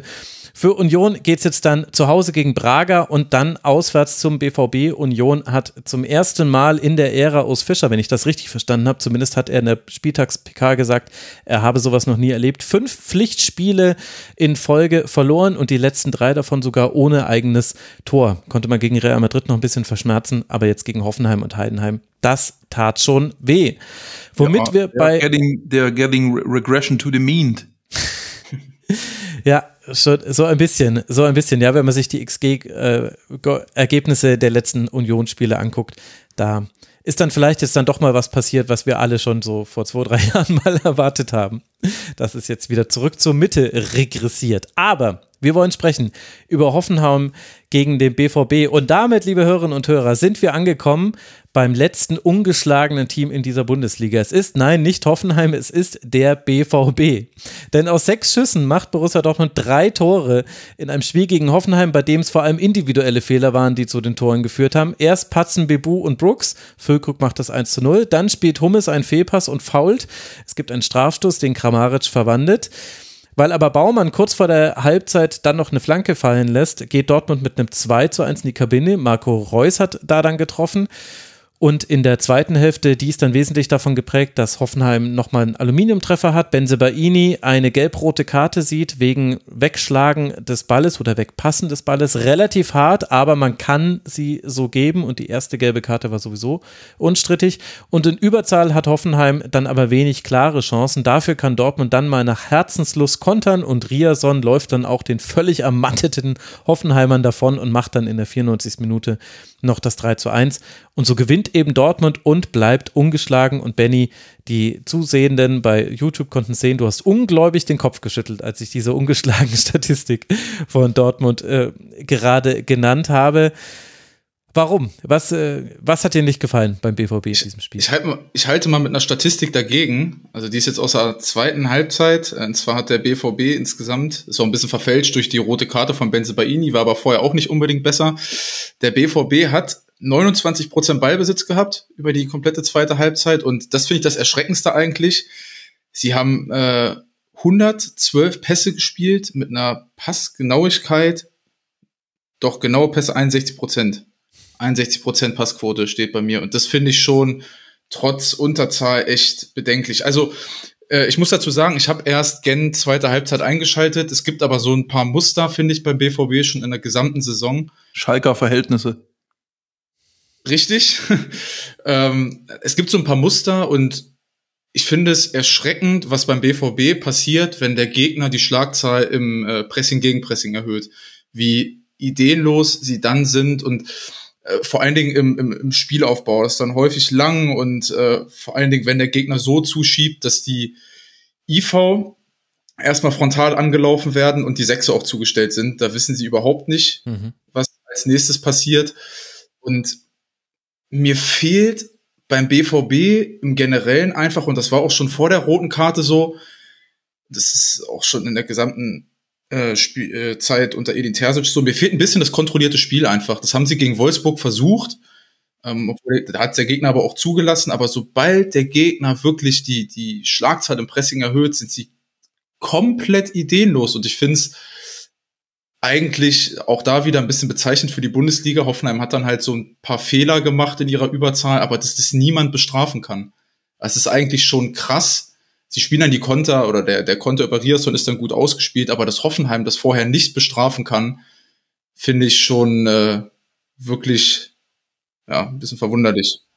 Ja, aber weil das Hoffenheim doch auch super weird gespielt hat, hinten raus. Also Hoffenheim war doch so ähnlich wie Union, die, Voll, dann, die ja, dann ja. umgestellt haben und sich auf den Füßen standen. Was ja bei Hoffenheim, die hatten fünf, zeitweise sechs Spiele in der letzten Linie, haben hinten dann mit Zweien aufgebaut und wussten aber gar nicht, ach so, ja, aber wie kriegen wir denn jetzt den Ball zu denen da vorne? Und dann haben sie mal den langen Ball geschlagen, mal haben sie versucht, das auszuzocken, mal hat einer von den beiden dann angedribbelt, weil die wurden ja auch nicht mehr hoch angelaufen von Dortmund. Und damit sind die aber auch völlig unnötig auch ins Risiko gegangen, fand ich. Also Dortmund hatte ja schon vorher zwei, drei Konter, die man nicht äh, gut zu Ende spielt. Und was Hoffenheim dann gemacht hat, waren Flanken, glaube ich, vor allem aber in einen völlig übervölkerten Strafraum hinein, wo es halt reines Glück ist, ob du an den Ball kommst oder der Gegner. Vor allem so, so ganz ohne Not, weil sie da bis, bis dahin ja gut gespielt haben. Also sie haben ziemlich genau bis rote Karte mhm. und dann noch so drei Minuten lang haben sie gut gespielt und haben eigentlich echt eine gute Balance gehabt, vor allem im Vorwärtsspiel. Also sie haben es immer gut geschafft, eigentlich, ähm, was mir am meisten imponiert hat und was auch der größte Unterschied zum, Bf äh, zum DFB, zum BVB war, ähm, dass sie, dass sie immer wieder mit einem sehr guten Timing Unterstützung in Ballnähe geschaffen haben. Ne? Immer wenn sie nach vorne irgendwie auf eine Position spielen, kommen die nächsten gut nachgerückt, wird gut Tiefe gegeben und du kannst gut weiterspielen. So und und das war dann auf einmal von jetzt auf gleich komplett weg. So auf einmal nur noch Bewegung im Strafraum und wieder Ball ist egal. So der Ball wird schon irgendwann mal im Strafraum ankommen. Hauptsache wir sind dann schon da. Also, ja. Ich muss übrigens äh, zu meiner Brandrede zum BVB nochmal sagen, dass ich äh, nochmal, ich habe nur die zweite Halbzeit gesehen und ich habe häufig gelesen, dass es Anfangsphase war ganz gut, dass die Anfangsphase echt gut gewesen sein soll und dass dann nach dem Elfmeter, über den man ja auch diskutieren kann, ähm, dass es danach so ein bisschen zusammengebrochen ist, aber äh, ja, das, war schon, das war schon vor dem Elfmeter, würde ich sagen. Aber ähm, ja, ich glaube, ich glaube, das Muster ist so ein bisschen, dass Dortmund immer, wenn wenn man sie wirklich lässt, so dann ist und kontrolliert. Dann ist, dann können sie wirklich, das war auch gegen Wolfsburg schon so. Ich, ich will übrigens gar nicht ins Wort fallen, sorry. Ähm, aber ähm, gegen Wolfsburg haben sie dann teilweise im 3-2 aufgebaut mit Benze Baini im linken Halbraum. Dann haben sie immer wieder diese ja, 3-2-Struktur, wenn, wenn Östschan äh, breit äh, rausgekippt ist, haben sie immer wieder mit Reus aufgefüllt und sind dann da, wenn sie das Pressing überspielt haben, 5 gegen 5 auf die Abwehrkette zugelaufen von Wolfsburg. Ich finde aber auch da, wenn sie es dann mal schaffen, das situativ zu überspielen, aus dem kontrollierten Aufbau heraus ist es mir zu wild in der letzten Kette. Also was mache ich dann aus dieser 5 gegen 5 Situation? Weil es ist häufig so, dass der Ballführende keine Anspielstation hat, weil wirklich alle tief laufen. Alle laufen tief. Du hast dann zwar zwei Spieler situativ in der Breite, aber das ist für situativ. mich. Situativ. Ja, ne? also sie kriegen es dann nicht richtig geöffnet und und und. Ähm, aber auch dann nur, und das ist ja das Thema, wenn der Gegner sie lässt, weil sobald Hoffenheim sie nicht mehr hat kontrolliert hinten rausspielen lassen, war der BVB komplett ideenlos, weil das Spiel dann auch relativ statisch wird aus meiner Sicht. Ich finde, es ist für mich ein grober Fehler, dass sie im Spielaufbau immer noch nicht Gregor, äh, Gregor Kobel aktiv mit einbinden, weil der ist ja wirklich der ist ja der typische Shotblocker eigentlich hinten im Tor. Der steht nur hinten drin und ist da, um Chancen zu äh, vereiteln. Aber ich glaube, dass er noch mehr kann und dass du dann dadurch auch mal ein Pressing ein bisschen auseinanderziehen kannst, indem du die IV einfach Innenverteidiger, Entschuldigung, ein bisschen. Was heißt Shotblocker auf Deutsch? äh, ihr wisst, was ich meine. äh, ähm, dass du dann, weil das ist ja auch die, die Stärke von Nico Schlotterbeck, das Pressing ein bisschen breiter gezogen bekommst und dann wirklich progressiv andribbeln kannst. Aber so sind sie halt, finde ich, ziemlich ausrechenbar, weil sie mit den Sechsern dann ziemlich statisch spielen, zugelaufen werden, dann mit den IV-Innenverteidigern auch nicht richtig breit sind. Eben weil sie Gregor Kobel nicht proaktiv mit einbinden. In der letzten Saison war es ja häufig so, dass Emre Can der Spieler war, der dann zwischen die Ketten gefallen ist. Dann hat ihn aber jemand in Linie zwei gefehlt. Und ich finde, sie würden dem Problem ein bisschen entgegenwirken, indem sie Gregor Kobel bisschen aktiver mit ins Spiel einbinden. Der muss nicht wie einen äh, Finn Darm jedes Mal den zentralen Innenverteidiger geben dann in der Dreierkette, aber situativ wäre das echt nicht schlecht. Weil so hätte man zum Beispiel den Elfmeter zum 1-1 vermieden, weil Hummels da äh, eben nicht zurückspielt, sondern einfach versucht, am Stürmer vorbeizugehen und das super klein-klein da irgendwie auszuspielen, im 2 gegen 2 zentral am Strafraum. Und ähm, da ist halt eigentlich auch der normale Pass einfach zum Torwart, bisschen öffnen und Gegner noch weiter rausziehen und dann weiterspielen. Und ich, ähm, ich finde ich finde dann übrigens auch, wenn sie hoch angelaufen werden, die Passketten nicht mehr mutig genug. Sie spielen es dann ganz häufig Innenverteidiger, mhm. Außenverteidiger, langer Ball, anstatt sich den Gegner vorher durch Bewegung ohne Ball so zurechtzulegen, dass sie mal einen Linien, über einen linienbrechenden Pass das Pressing überspielen können, weil das findet dann beim BVB gar nicht mehr statt. Dann ist es relativ statisch und jeder wartet so, auf einen guten Lauf von Julian Brandt. Und egal, wie du es drehst und wenn es beim BVB, das war auch übrigens gegen Wolfsburg schon so, wo sie es dann ja aus so einem 3-Box-3 äh, gespielt haben. Rierson macht das, macht ein gutes Spiel, aber auch da, wenn die Außenverteidiger hochschieben, das sind halt keine offensiven 1 gegen 1 Außenverteidiger. Also sie haben irgendwie in ihrer Kaderstruktur auch eine gewisse Fallhöhe drin, dass kein System irgendwie so richtig greift und richtig funktioniert. Und es ist bezeichnend, dass du den, deinen Kapitän äh, nach vier Spieltagen zweimal auf die Bank setzt jetzt und dafür äh, Sali Özcan, der ist ja wirklich okay macht, nicht schlecht macht, gegen Wolfsburg hat das gut gemacht, ähm, da in die Bresche springen muss. Ich finde, da hast du viel falsch gemacht. Ja, wobei ich finde, da merkt man jetzt schon, dass du die erste Hälfte nicht äh, gesehen hast, weil in der ersten Hälfte waren zwei Dinge interessant. Das eine war, erst hat Dortmund so vielleicht zehn Minuten lang schon nicht ganz dieses 3-Box-3 gemacht, aber es war, äh, Benzebaini war wieder linker Innenverteidiger Okay, ja. und war eingerückt. Und dann haben sie aber gemerkt, ach, wir werden nur von Zweien angelaufen und da auch ehrlich gesagt so relativ zaghaft. Äh, wir brauchen das gar nicht. Und dann haben sie es eher so klassisch gemacht in so einem ähm, Zweieraufbau mit den beiden Außenverteidigern, die weiter nach oben geschoben haben. Riason war dann eher so, der manchmal so ein bisschen, bisschen konservativer und tiefer stand. Und was sie da aber ganz gut geschafft haben, war, wenn Dortmund da über die erste Linie drüber gekommen ist von Hoffenheim, dann mussten die immer rausrücken, weil die halt so zaghaft waren. Und da war manchmal das Zentrum komplett offen. Und das habe ich auch nicht verstanden, weil wenn Florian Grillitsch da im Zentrum steht, dann ist er eigentlich schlau genug, genau das nicht passieren zu lassen. Aber Stach und Prömel sind da immer wieder nach vorne geschossen und dann, und dann waren sie manchmal, und dann hatten die im Zentrum Ballbesitz, sind auf den äh, Strafraum zugelaufen, also genau in der, in der Zone 14, da wo du hin willst, haben es halt dann oft nicht gut ausgespielt, fand ich. Also gerade ja gut, also Malen hat da immer so die Tendenz, dass er dann immer schießen will zum Beispiel äh, und, äh, und manchmal sind sie sich auch so ein bisschen auf den Haufen, also Niklas Füllkrug stand da manchmal dann, also hat dieselbe Bewegung gemacht wie der Stürmer, der gelaufen ist und gar nichts Gegenläufiges oder so und dann konnte das äh, Hoffenheim verteidigen. Aber ich fand, dass das eigentlich in der ersten Hälfte ganz gut geklappt hat. Das war jetzt aber auch nicht so, dass das jetzt die ganzen 45 Minuten immer wieder geklappt hat, aber immer mal wieder. Und Hoffenheim hat da, obwohl man eigentlich relativ tief stand und so Mittelfeldpressing spielen wollte, krasse Räume aufgegeben. Und das hat, das hat man, ich glaube auch deswegen hat man es verändert. Also Pellegrino Matarazzo hat in der Pressekonferenz gesagt, man sei mit der Struktur im Pressing nicht zufrieden gewesen, man hätte zu viel investieren müssen und unnötig Bälle verloren. Und damit meine ich, glaube ich, meinte er vor allem dieses viel Investieren von Stach und Prömel, die immer wieder da rausgeschossen sind, weil sie ein bisschen, weiß nicht, Panik hatten, dass jetzt was passiert, anstatt halt tief zu warten, weil dann kann ja Dortmund, da hat Dortmund ja auch Probleme. Ich weiß nicht, Martin, wie du das gesehen hast. Ich, mu ich muss übrigens, bevor, bevor äh, Martin anfängt, dann mein Fehler, liebe BVB-Fans, es ging mir jetzt rein um wiederkehrende Muster, die es beim BVB gibt und jetzt nicht äh, nur auf diese zweite Halbzeit runtergebrochen, sondern das ist etwas, was beim BVB häufig passiert, wenn der Gegner hoch anläuft und äh, nochmal, ich habe die erste Halbzeit nicht gesehen und wenn es da besser war, ist doch super. Ja, ich glaube, es war besser so lange, bis Hoffenheim höher angelaufen hat, ne? Also ähm, dann wurde es schon signifikant schwächer und insgesamt ja auch nur sechs Schüsse in dem Spiel.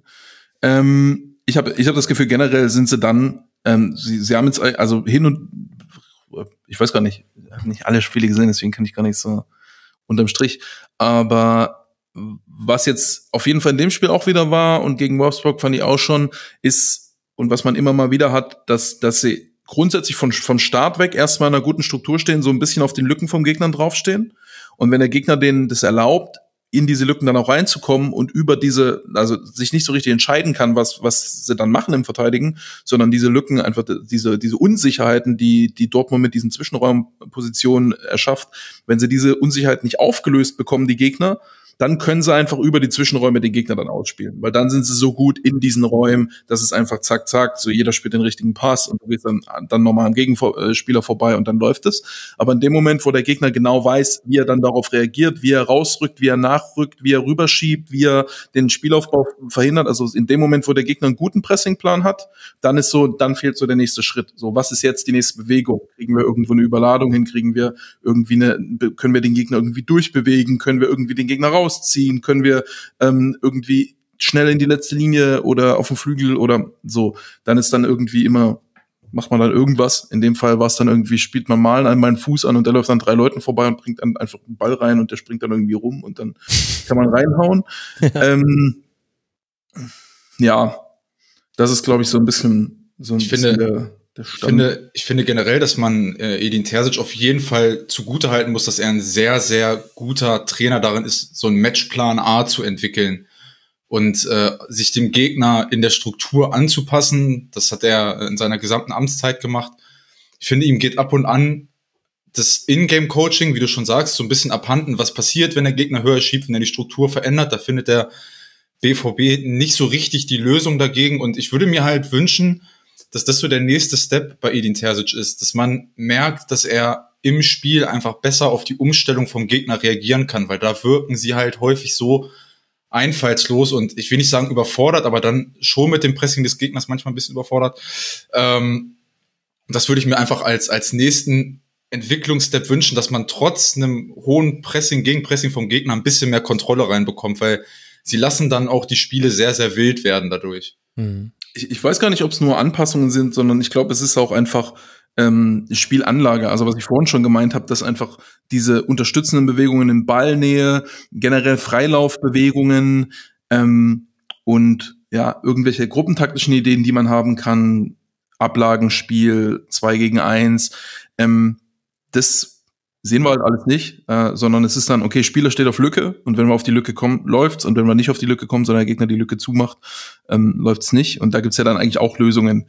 Das ist, wenn der Gegner das zumacht, dann, dass du dann bisschen tiefer kommst, bisschen höher kommst, bisschen seitlich, bisschen Struktur, bisschen anpasst daraus, einfach innerhalb der Möglichkeiten, die es schon so gibt. Und ich glaube, das ist ein bisschen, es krankt auch ein bisschen daran, dass es, dass man immer noch keinen keinen richtigen, man hat keinen Ballbesitz-Sechser, ne? Das ist definitiv keiner von denen, die da rumlaufen. Auch in Mecher äh, krankt auf eine ähnliche Weise wie, wie Özkan und Chan daran, dass keiner von den dreien hat ein besonders gutes Freilaufverhalten. Ne? Alle, alle von den dreien sind gut darin, wenn es darum geht, Situationen zu lösen. Wenn sie einmal in eine Situation reinkommen, sind sie normalerweise offensiv wie defensiv recht gut darin, jetzt die richtige Lösung dann auch gut umzusetzen und dann grundsätzlich hohes athletisch-technisches Niveau aber wirklich zu beeinflussen, wann kann ich wo angespielt werden, wie kann ich den Gegner mit meiner Positionierung manipulieren, wie kann ich den, wie kann ich einen bestimmten Spieler wegbinden, um den Mitspieler zu öffnen, um dann in den Raum reinzukommen. Diese, diese systematischen, geschickten Bewegungen im Mittelfeldzentrum, das ist was, was, was, was Dortmund einfach abgeht. Da gibt's, da gibt's keinen Spieler für. Und also Brand gibt's dafür, aber äh, es gibt keinen Sechser dafür.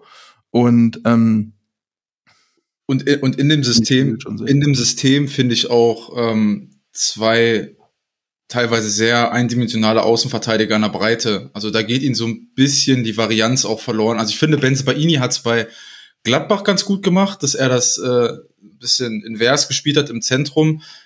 Bei, Dortmund ist er aktuell entweder linker Halbraumverteidiger oder in der Breite.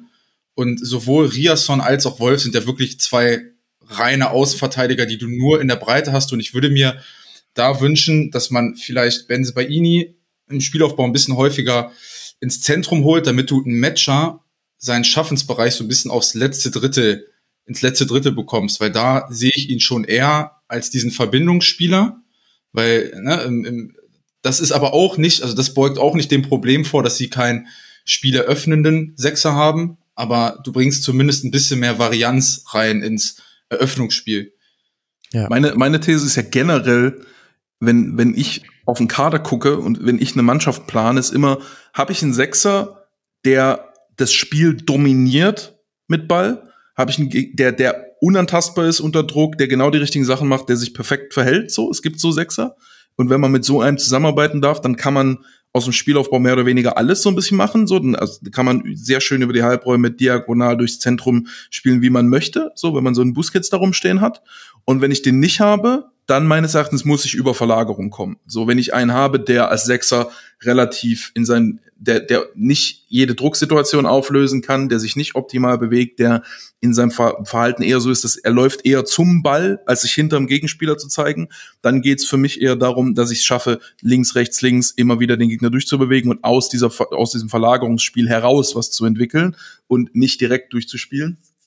Und Dortmund versucht ein bisschen, versucht im Grunde sehr, sehr direkt zu spielen, aber mit Sechsern, die eigentlich eher für dieses Verlagerungsspiel geeignet wären, würde würd ich behaupten. Ich, ich finde aber, wenn sie, und da gibt's ja auch viele, viele Beispielszenen für, es war gegen Köln zum Beispiel extrem krass, wenn sie diese Verlagerungsszenarien versuchen, dann aber auch nicht mit dem nötigen Tempo. Wenn sie dann in diese Verlagerung kommen wollen oder dann teilweise zum Beispiel drei gegen zwei stehen oder zwei gegen eins, dass sie dann super häufig abdrehen, weil sie eben dann, wenn sie zum Beispiel Riasson oder Wolf hoch in der Breite haben, eben nicht diesen, diesen mutigen eins gegen eins Spielertypen haben. Und du hast ja mit Malen und Adeyemi tendenziell auch zwei Spieler, die eher in den Halbräumen zu finden sind. Und auch gegen Wolfsburg war Beino Gittens der Einzige, der außen mal das Eins gegen Eins gesucht hat, selbst in einem Verlagerungsszenario. Und ich finde, dass sie da einfach zu unsauber sind. Das kommt dann auch noch erschwerend mit dazu.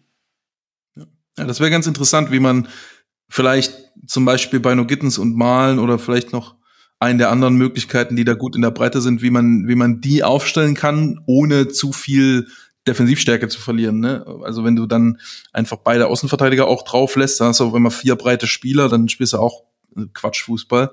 So, Richtig. deswegen Das machen sie ja leider häufig. Und soll ich euch was sagen? Das Lustige ist, äh, Hoffenheim hat ganz ähnliche Probleme. Hoffenheim hat auch, äh, das, das ist überhaupt noch nicht stimmig. Die kriegen Prömel zum Beispiel nicht in ihr Spielsystem rein. Prömel hatte in 67 Minuten 22 Ballkontakte, der hat 14 Pässe gespielt. Diese Aufstellung mit Vogt als linker Innenverteidiger, Brooks als zentraler, Kabak als rechter und davor Grillitsch, der quasi die Position von allen dreien spielen könnte, plus Sechser. Und dann aber Prömel als Achter daneben. Stach kommt damit klar, weil Stach, der ist einfach überall und der rennt überall hin und der geht dann auch mal zum Ball und holt sich den Ball und gewinnt mal einen Zweikampf. Prömel hängt total in der Luft, äh, hatte auch ein bisschen Pech, dass er den Flügel mit Bebu hatte und Bebu hat sich dann irgendwann tiefer fallen lassen und am Ende des Spiels war meiner Meinung nach Bebu platt. Aber also die, die Probleme bei Hoffenheim sind echt ähnlich, dass quasi das, was da auf dem Feld steht, noch überhaupt nicht zu den Spielertypen passt und aber so viel möglich sein müsste rein theoretisch. In dem Spiel ehrlich gesagt sogar, ey, lass doch diese Fünferkette sein. Also die hat's doch, hat's doch eigentlich in vielen Momenten gar nicht gebraucht gegen Dortmund. Ich meine, ich verstehe, warum sie es machen und das ist jetzt typisch Sofa-Trainer hier, der sagt, hey, bei FIFA hätte ich jetzt aber die Aufstellung geändert und bessere Chancen gehabt. Ich weiß, dass es so nicht funktioniert. Und sie haben ja auch Ja, irgendwie 18 mal Innenverteidiger im Kader, aber ich meine, am Schluss äh, haben sie es ja dann gemacht, da war ich auch nicht zufrieden mit. Aber das ist schon wirklich interessant, Aber auch Hoffenheim. Was, was, meintest, was meintest du denn mit, dass Stach damit zurechtkommt und Prömel nicht? Was ist denn das Problem an dem, an der, an der Spielaufbaukonstellation? Naja, ich finde, dass Prömel ein Achter ist, der mit Tempo in die Acht reinkommen kann, aber er ist kein Achter, der im Achterraum steht und dann da angespielt wird. Ja. Weil dafür positioniert er sich nicht gut genug. Und Stach ist da viel schlauer. Stach hat ja oft auch so fast so im Zehnerraum gespielt. Stach hatte auch, also Bayer ist dann, Bayer ist ja gerade bei denen derjenige, der immer überall auftaucht. Kramaric ist immer so, dass du nie weißt, was spielt er heute, hatte heute Bock wieder Zehner zu spielen, lässt er sich fallen. Aber im besten Fall macht das ungefähr so, wie Matarazzo es geplant hat. Und dann hast du Sko und Bebu diesmal auf den Außen, die gehen eigentlich lang. Äh, Also, und wenn Sko nicht in Wer spielt, zieht er ja auch nie nach innen. Also da weißt du immer ganz genau, was du bekommst. Und ja, und was macht jetzt Prömel? Prömel stand. Und Prömel hat Hm. sich angeboten, hat den Ball aber nie bekommen. Also wie gesagt, 14 Pässe, 22 Ballkontakte. Und das Macht war im letzten schon- Spiel auch schon so. Macht schon viel Räume auf. Ne? Also er, was, was er schon gut macht, ist, dass er dann, wenn der Ball bei Bebu ist, bei Kramaric ist, irgendwo ist, dass er dann gut noch einen, einen Lauf mit ansteuert. Mhm. Ähm, ich weiß aber auch, ich weiß gar nicht, ob es unbedingt der Spieler ist, dem du dann auch den Ball geben wirst. Ich glaube, das ist vielleicht Nee, gar ich nicht finde eigentlich, so er müsste. Sechser sein. Ich finde, Grillitsch müsste, also wenn, wenn, dann So? muss doch Prömel der tiefere von beiden sein. Ich verstehe nicht, warum, also entweder du stellst Grillitsch ganz nach hinten, weil der kann diese super Aufbaupässe spielen, der ist dein Quarterback, ähm, oder du stellst ihn auf die Sechs, aber dann finde ich, verschenkst du mit Prömel einen, einen Spieler, den du vor allem gegen den Ball auch brauchst. Dann kannst du dann spielstark Also, sein. dann sehe ich Brömel, Brö- ich kenne Brömel nicht so gut. Vielleicht sehe ich ihn da ein bisschen falsch. Ich dachte, er wäre mehr Box to Box. Also ich hätte, ich hätte, ich bin da tatsächlich auch ein bisschen bei Martin, weil ich glaube, dass er auch ähm, in dem System von Matarazzo ein bisschen dafür da ist, um genau diese Lücken aus der Position zu reißen. Das ist für mich so ein so ein Plus One Box to Box Player, der sich heu, der häufig dann die die die Tiefe sucht. Drei Anglizismen. Ja, es tut mir leid.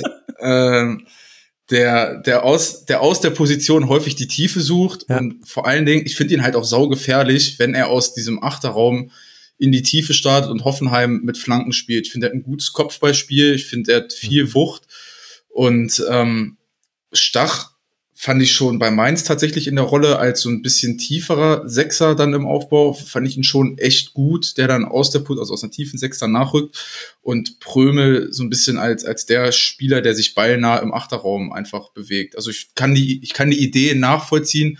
Es ist dann halt immer, die Umsetzung ist dann, glaube ich, neutral betrachtet einfach unsexy, wenn er wenig Ballkontakte hat und äh, er einfach eine, eine, eine Rolle auf dem, auf dem Feld hat, die nicht so, ja, die ist einfach nicht sexy, die Rolle, glaube Mhm. ich. Ich finde, ich finde, das Problem ist vielleicht auch ein bisschen in der Restkonstellation, dass du ja schon, wenn Stach ein bisschen tiefer spielt, fünf Aufbauspieler hast und dann in diesem 5-5-Split sozusagen agierst, dass du fünf eher hinten, fünf eher vorne. Und wenn du eh fünf, nur fünf eher vorne hast und nicht noch einen sechsten, dann ist es immer so, dass eigentlich jeder auch auf seiner Position ziemlich viel einbringen muss, so weil du nicht so viel Support kriegst auf die Position. Und wenn du dann eher so ein quasi einen Support-Spieler hast als einen davon, dann ist so, dann fehlt dir so ein Kreativpunkt vielleicht ein bisschen. Also ich glaube, der könnte gut in dieser Rolle mit Kramaric harmonieren, dass er so Spieler auf sich zieht und Kramaric dann zum Ball kommt und Bälle fordert oder vielleicht die auch auf Brümmel klatschen lässt oder so. Ähm, aber dann hast du ja nur noch die beiden breiten Spieler und halt ein Maxi, Maxi Bayer, der dann, Maximilian Bayer, der, der da halt Tiefe geben kann irgendwie. Aber im, im Grunde bleibt, bleibt die bleiben die Pässe und die Dribblings und wirklich was mit dem Ball machen, bleibt so sehr dolle an Kramaric hängen. Ähm, und das ist vielleicht so ein bisschen das, das, das, der, einer, einer der Probleme in der Konstellation noch, dass du wahrscheinlich noch mehr rausholen könntest, wenn du es schaffen würdest, noch einen mehr einzubauen, der selber aus dem, der selber mit dem Ball einfach noch was anle anleiern kann, so. Hm. So ein bisschen die Baum. Haben sie auch ein paar auf der Bank. Aber es ist, immer, es, es hat ja auch Wout Weghorst gefehlt, das kommt ja noch mit dazu. Also wenn ich eben sage, es war gar nicht so klar, welche Rolle hat Bayer, welche hat Kramaric, liegt ja auch daran, sie würden ja am liebsten mit Wout Weghorst vorne drin spielen.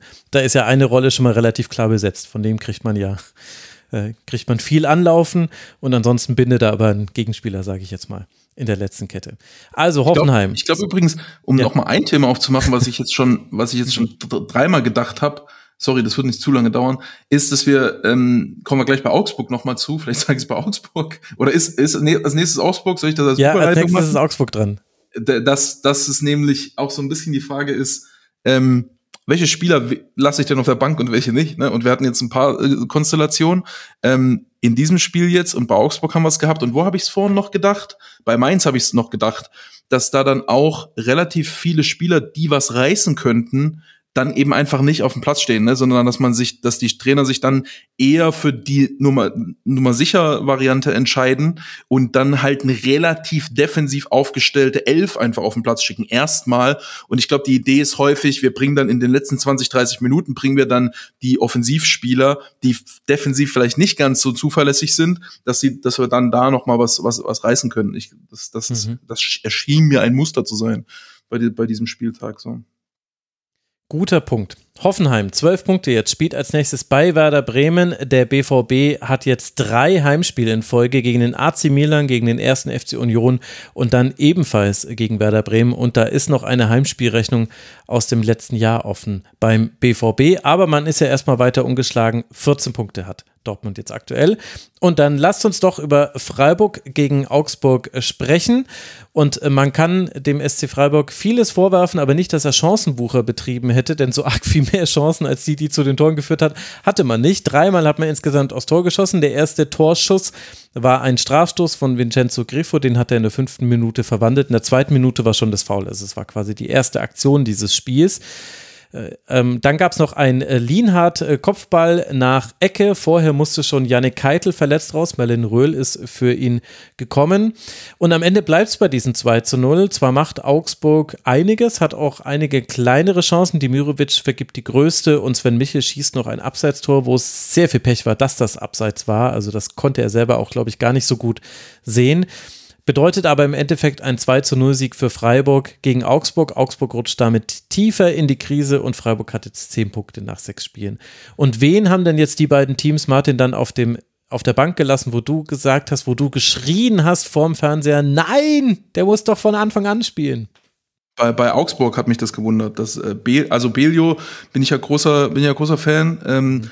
Und dann auch noch Meier und Michel, der deutsche Thomas Müller dass die alle, ähm, dass sie alle drei nicht da, da dabei sind. Ähm, das fand ich so. Und die haben mir dann im Spiel auch ein bisschen gefehlt. So. Fand ich, fand ich auch extrem, weil du mit Demirovic und Tietz zwei Stürmer hast, die sich sehr viel in den gleichen Ra äh, Räumen aufhalten. Und ich finde tatsächlich bei Augsburg, das ist mir das ganze Spiel aufgefallen, ich denke mir bei Augsburg immer wieder, Mann, ihr habt echt geile ähm, geile Elemente im Spielaufbau mit drin. Wenn dann Darm zwischen die Innenverteidiger geht, wenn ein Babu aus der Breite in den rechten Halbraum einschiebt und immer wieder so ein bisschen mit Vargas tauscht hin und her. Aber sie kommen überhaupt nicht in die Tiefe. Also na klar ist es gegen Freiburg auch schwierig, weil die es dann mit ihrer Fünferkette ähm, echt gut verteidigt haben und das Zentrum gut zubekommen haben. Aber mehr als ein solider Spielaufbau, auch aufgrund dessen, dass du halt ziemlich häufig dieselben Spielertypen auf dem Platz hast, Dimirovic, Tietz, die dann immer wieder kurz kommen oder beide äh, tief stehen. Ähm, mehr als ein schöner Spielaufbau ist es dann im Endeffekt leider auch nicht bei Augsburg aktuell. Zumindest bis äh, dann äh, Bellio und Sven Miche reingekommen sind. Wobei es auch ja in dem Spiel jetzt auch gar nicht unbedingt ein schöner Spielaufbau war, sondern nur so, man sieht das Potenzial, man Es sieht die gibt- Idee, ja. man, man sieht, wo sie hinwollen, aber es Das ist- reift das ist- das ist- noch nicht. Das ist, das ist für mich auf Augsburg runtergebrochen aktuell schon ein schöner Spielaufbau. Ja, äh, ich, ich, ich, ich kenne ja Enno Maaßen noch vom BVB 2 und da hatten die schöneren Spielaufbau. ja, das kann ich mir gut vorstellen. Aber ich, ich glaube, ich glaube, eins der Hau- Hauptprobleme war, dass Freiburg, ich glaube sogar vielleicht ein Stück weit unbewusst ein sehr gutes Gegen, äh, ein sehr gutes Gegenmittel gegen das gefunden hat, was, was Augsburg probiert hat, ne, weil sie es, weil sie es sehr mannorientiert verteidigt haben. Hm. Und dadurch in der Mannorientierung werden tendenziell Abstände sehr hoch. Und deswegen hat, hat das, ich glaube, mit diesen großen Abständen kannst du das nicht spielen, was Augsburg eigentlich machen will. Sie wollen sie eigentlich sehr stark über, über Pärchenbildung, über Ablagen ausspielen durchs Zentrum. Und diese Ablagen funktioni funktionieren nicht über 30 Meter. Über, wenn, wenn du 30 Meter passt und dann eine 20 Meter Ablage spielen musst, das ist viel schwerer, als wenn du es, als wenn du 20 Meter vertikal passt und dann eine, und dann eine 8 Meter Ablage spielen musst, so. Und das ist, ich, ich, ich fand, Augsburg hatte die ganze Zeit zu große Abstände und ich hatte die ganze Zeit das Gefühl, schieb doch einfach ein bisschen tiefer, schieb doch einfach ein bisschen mehr zum Ball, ein bisschen mehr zum Ball. Dann könnt ihr ein bisschen schneller spielen, dann läuft das alles besser. Und, Mhm. und du hast dann dazu keinen Spieler, der dir dann aus dieser Mannorientierung mal ein 1-1 auflösen Ja. kann. Das kommt dann auch noch ganz erschwerend mit dazu, Da sondern wirklich dann sehr gefehlt. Genau, also du hast nur diese Wandspieler drin gehabt, die dann auf diese Klatschmomente aus sind und wenn dann die Abstände groß werden und du da die Ballverluste dann hast in diesen großen Abständen, ähm, wird es dann schwierig, obwohl ich auch sagen muss, äh, und da bin ich bei Martin, beide Teams sind halt auch mit ihren Aufstellungen echt auf Sicherheit gegangen. Ne? Also Mhm. dass, dass du auch bei Ballverlust schnell hinterm Ball kommst und äh, ja, am Ende des Tages, wenn man es wenn runterbricht, macht halt Augsburg zwei Fehler, einmal nach, äh, nach der Elver ist halt, den darfst du halt so niemals verteidigen. Also Iago darf das Ding so nicht verteidigen. Und äh, bei der Ecke ist, glaube ich, Raul Leo, der seinen Mann verliert und äh, Lienhardt dann quasi einschieben kann. Also das sind dann halt so die zwei Fehler, die die Augsburg macht. Aber ich habe immer so bei Augsburg das Gefühl, die könnten noch viel, viel mehr da rausholen. Und es gibt so Ansätze und das ist dann auch alles, sieht ganz schön aus, aber es ist halt, es ist nicht mutig genug. Ich Ja, finde auch nicht, dass es schön aussieht. Also, weil, also dafür gucke ich vielleicht zu viel Bundesliga-Fußball, aber ähm, wirklich mir ist es, also ich sag's einfach, wie es ist, mir ist es scheißegal, wie die hinten rumspielen. Wenn die im Angriffsdrittel keine Ideen haben, dann sehe ich ein langweiliges Spiel. Und Augsburg hatte eine Passquote im Angriffsdrittel von 45 Prozent. Ja, weite Abstände unter anderem war ein Problem.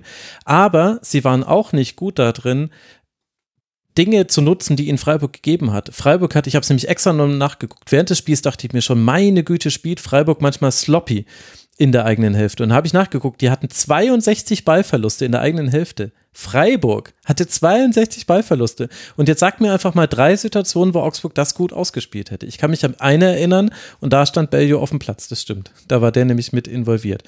Und das ist, ich meine, klar, das ist äh, schwierig. Augsburg ist auch in einer schwierigen Situation, aber das sehe ich sehr, sehr häufig in der Bundesliga, dass es bis zum Angriffsdrittel halbwegs okay ist oder halt bis ins Mittelfeldpressing des Gegners hinein.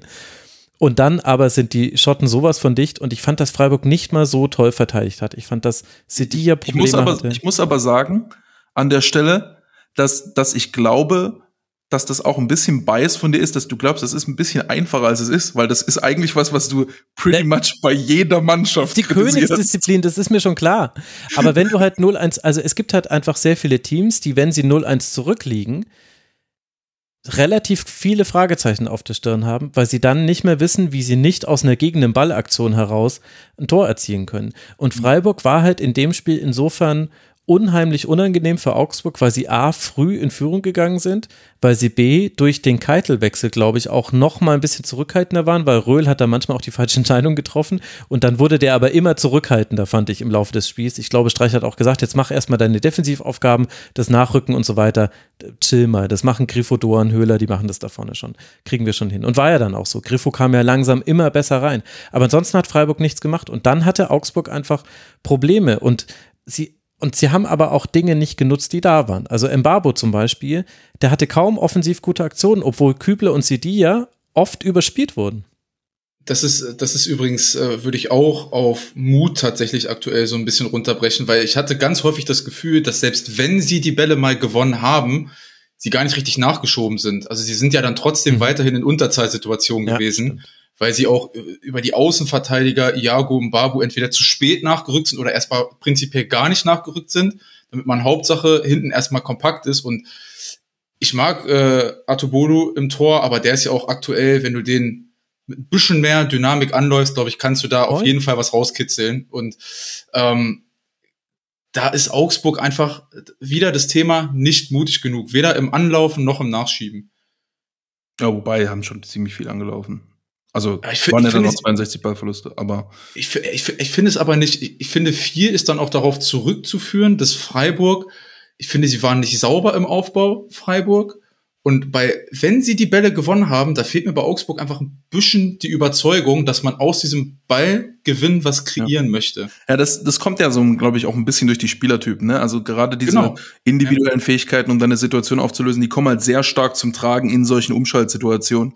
Was, glaube ich, tendenziell da neigt man vielleicht als Trainer das auch ein bisschen zu unterschätzen, weil man sehr darin denkt, okay, wenn wir, wenn wir viel wenn es viel knallt auf dem Platz, wenn es viel zweite Bälle gibt, wenn es viel Mann gegen Mann geht, dann will ich erstmal einen Spieler haben, der in der Lage ist, da überhaupt einen Ball zu gewinnen, der überhaupt, wo der Gegner erstmal einen Fehler machen muss. So, aber natürlich will ich eigentlich auch einen Spieler haben, der, wenn es dann knallt, wenn wir einen Ball erobert haben, der dann da auch rauskommt und der nicht einfach wieder verliert. So. Und das hat Augsburg so ein bisschen, ist Augsburg ein bisschen, ähm, äh, hat dem ein bisschen gefehlt.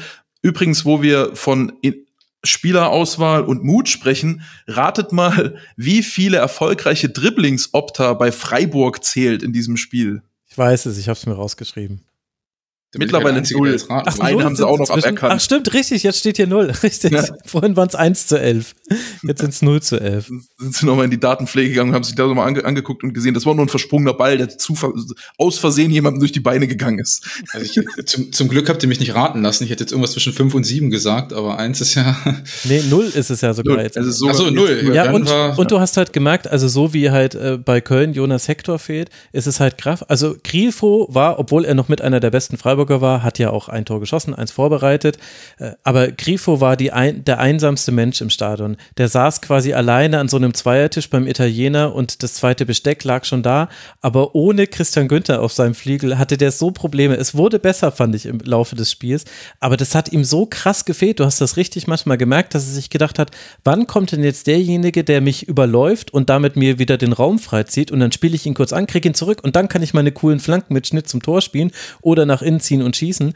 Also das, äh, das ist echt krass, wie Christian Günther bei Freiburg fehlt. Ich finde übrigens auch bei Freiburg, ähm, sie hatten in der letzten Saison immer wieder dieses Element, dass äh, wenn Marc Flecken zwischen den Innenverteidigern waren, dass sie die Bälle erstmal lang vorne reingespielt haben, den festgemacht haben und dann mit Grifo, Doan etc. auf die zweiten Bälle nachgerückt sind. Ich finde, da sind sie aktuell auch ein bisschen zu unsauber. Also dieses Element geht ihnen so ein bisschen verloren, weil es einfach der ob es jetzt Artubolo ist oder Ginter, Lienhardt, wer auch immer, ich finde, die langen Bälle kommen einfach aktuell nicht präzise genug bei, bei Freiburg. Ich glaube, in, in dem Spiel war's, äh, war das übrigens auch der Matchplan, deswegen auch null Dribblings am Ende, weil sie einfach gesehen haben, okay, Augsburg spielt Mann gegen Mann, dann versuchen wir einfach irgendwie so lang zu spielen, wie es geht, und dann spielen wir tief eins gegen eins, versuchen dieses eins gegen eins irgendwie, und das hat dann halt direkt mit der mehr oder weniger ersten Aktion hat das direkt einen Elfer gebracht und dann war es halt so, okay, auch nicht noch mehr Risiko gehen, dann belassen wir es dabei. Was übrigens ähm, äh, Max, weißt du, was exakt eigentlich diese Dispossessed-Statistik ist bei Opta?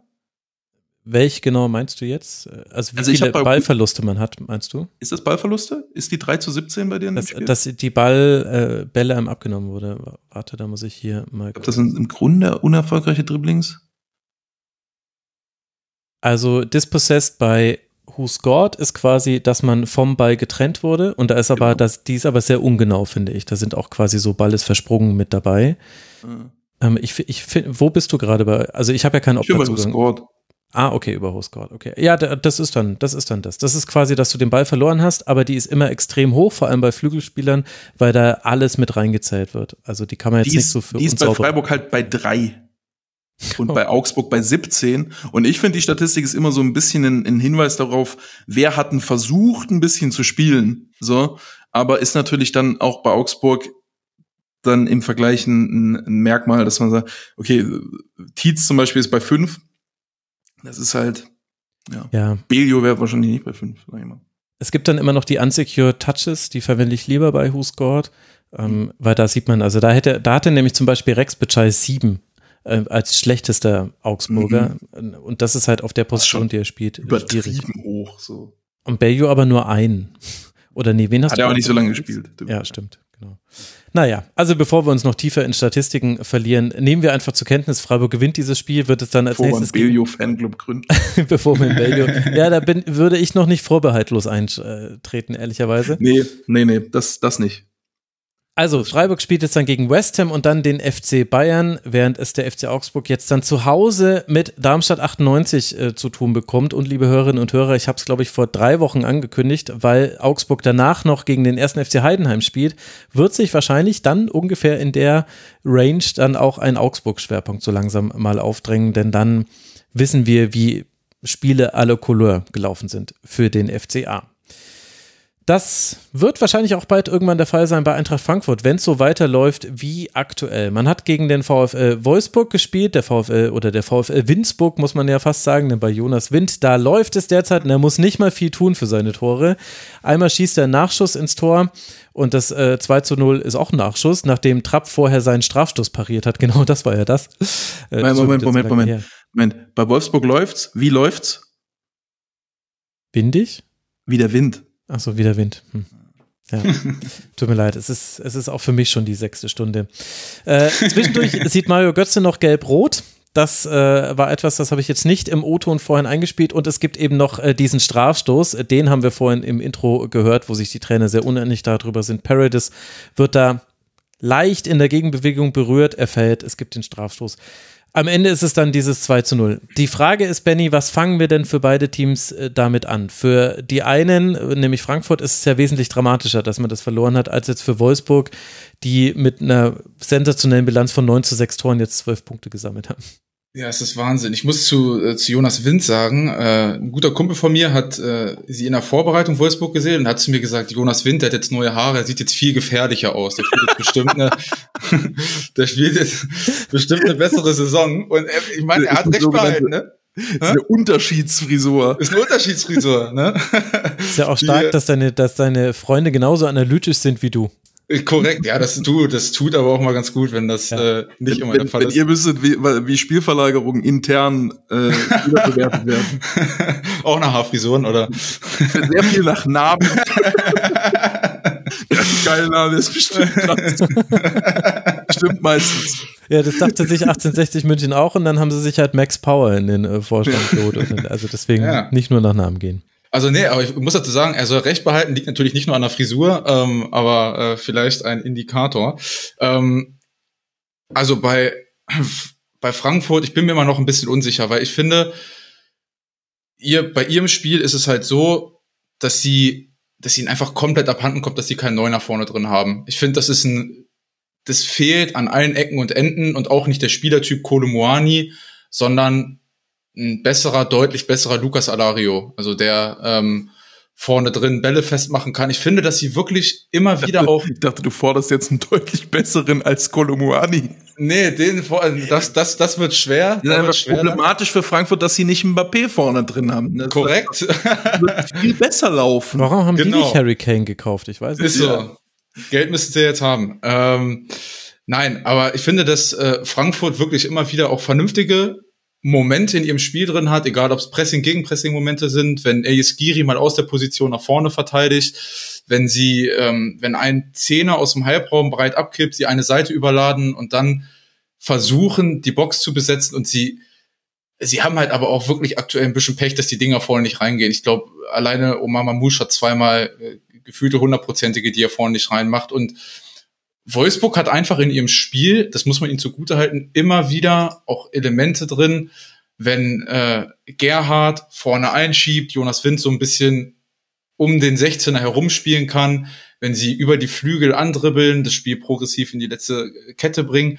es ist dann halt schwer zu verteidigen, aber Frankfurt, und das schafft auch Dino Topmöller nicht, Frankfurt hat saumäßig Probleme, wenn sie die Dreierkette auseinandergezogen bekommen. Auch beim 1 zu 0 ist es, meine ich, Tuta, der sich rausziehen lässt aus der Kette und dann kriegen sie das nicht mehr aufgefüllt. Und dann werden die Abstände größer und generell dieses Schiebeverhalten bei Frankfurt, das, das war bei Glasner schon ein leidiges Thema, finde ich bei Topmöller immer noch ein leidiges Thema. Und da kriegen sie nicht so richtig einen Fuß in die Tür. Und äh, zu dem Elver muss ich sagen, äh, der finde ich ist eine Frechheit. Den kannst du, also den kannst du niemals, vor allem auch nach Videoassistent, ich glaube es ist sogar Videoassistent, ja. den kannst du niemals pfeifen, diesen Elfmeter. Das ist ja nicht mal, also den Paredes will ja nur, den, äh, das war ja nicht mal eine richtige Berührung, also hauchzart.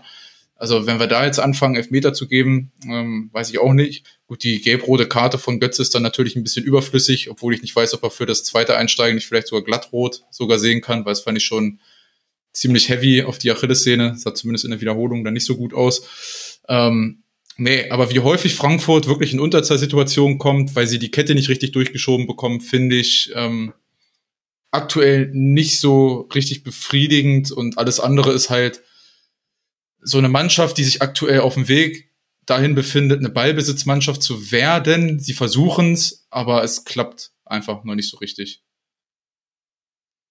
Also der ähm, Strafstoß wurde auf dem Feld so gegeben und er hat sich dann nicht mehr angeguckt. Aber Achso, hat sich nicht mehr angeguckt. Genau, okay, genau. Frank Willenborg war das und Mario Götze sieht seine erste gelbe Karte dafür, dass er zu nah bei der Ausführung eines äh, yes. Freistoßes steht, der aber wahrscheinlich gar nicht schnell hätte ausgeführt werden sollen. Also die hat mich auch überrascht. Ich meine, strittig auf jeden Fall. Also wie, ich finde sie, ich finde sie unnötig die gelb-rote Karte ich fand das zweite Einsteigen schon echt relativ Ja, aber genau, Götze darf sagen. halt so, wenn er gelb vorbelastet ist, darf er nicht äh, auf die Achillessehne draufstempeln von Swanberg. Also. Aber es nochmal, äh, die Eintracht-Fans, es gibt aber trotzdem auch ein paar Dinge. Ich find, bin ein riesen äh, Hugo Larsson-Fan, ähm, auch wenn dem nicht alles gelingt, aber ich mag den Spielertypen. Äh, an Chaibi werden die noch sehr, sehr viel Spaß haben und ja, ich, wie gesagt, es gibt so ein paar Punkte, an denen die Eintracht arbeiten muss. Für mich ist wirklich das, das Defensivverhalten, Schiebeverhalten von der Kette ist da ganz vorne mit dabei. Ähm, dass du dich nicht immer auch rauslocken lässt, vor allen Dingen die, die Halbraumverteidiger so weit rauslocken lässt. Und vorne fehlt, es fehlt einfach der klare Zielspieler. Für mich ist es auch Omar Mamouche nicht. Der macht das in dem Spiel schon vernünftig, finde ich, bis, bis zur Auswechslung. Aber es fehlt einfach ein Neuner vorne, dass der auch mal Zeit gibt, wenn sie in die letzte Kette spielen, dass sie mal nachrücken können, weil sie sind halt sehr häufig darauf angewiesen, dass irgendjemand breit rauskippt, äh, als Plus-One-Player fungiert, dann fehlt die Tiefe und das sind so ein paar Punkte, da bin ich gespannt, wie Topmüller das jetzt in den nächsten Wochen auffängt. Götze Mittelstürmer. Oh, bitte nicht schon wieder. das war Götze als Mittelstürmer bei, bei der Nationalmannschaft vor der WM 2014 unterschätzteste unterschätzteste Position. Ist, ist richtig, aber da liegen ja auch ein paar Jahre zwischen und ja. vor allen Dingen auch, ne? Wie wir noch reden können. Also ich kann mich da nicht mehr dran erinnern, ehrlich gesagt. Ähm, also bei mir hat es keinen Eindruck hinterlassen. Hatte, Moment, waren im WM-Finale nicht auch Mittelstürmer dann? Kam doch für Klose, oder nicht? Ja. Hallo. Ja, Moment, Alter, aber dass er dieses Tor gemacht hat. Messi ist und ihr seid hier so, oh, was soll das? Nein, nein, dass er da das Tor gemacht hat, hat hat nur damit zu tun, dass auf dem Flügel damals jemand gespielt hat, der jetzt irgendwie nur in Unterhose bekleidet irgendwelche Achttausender besteigt, nämlich André Schürle, der in ein völlig sinnloses Dribbling auf dem Flügel geht und dann in einen einfach besetzten Strafraum chippt. Mit einem schwachen Fuß.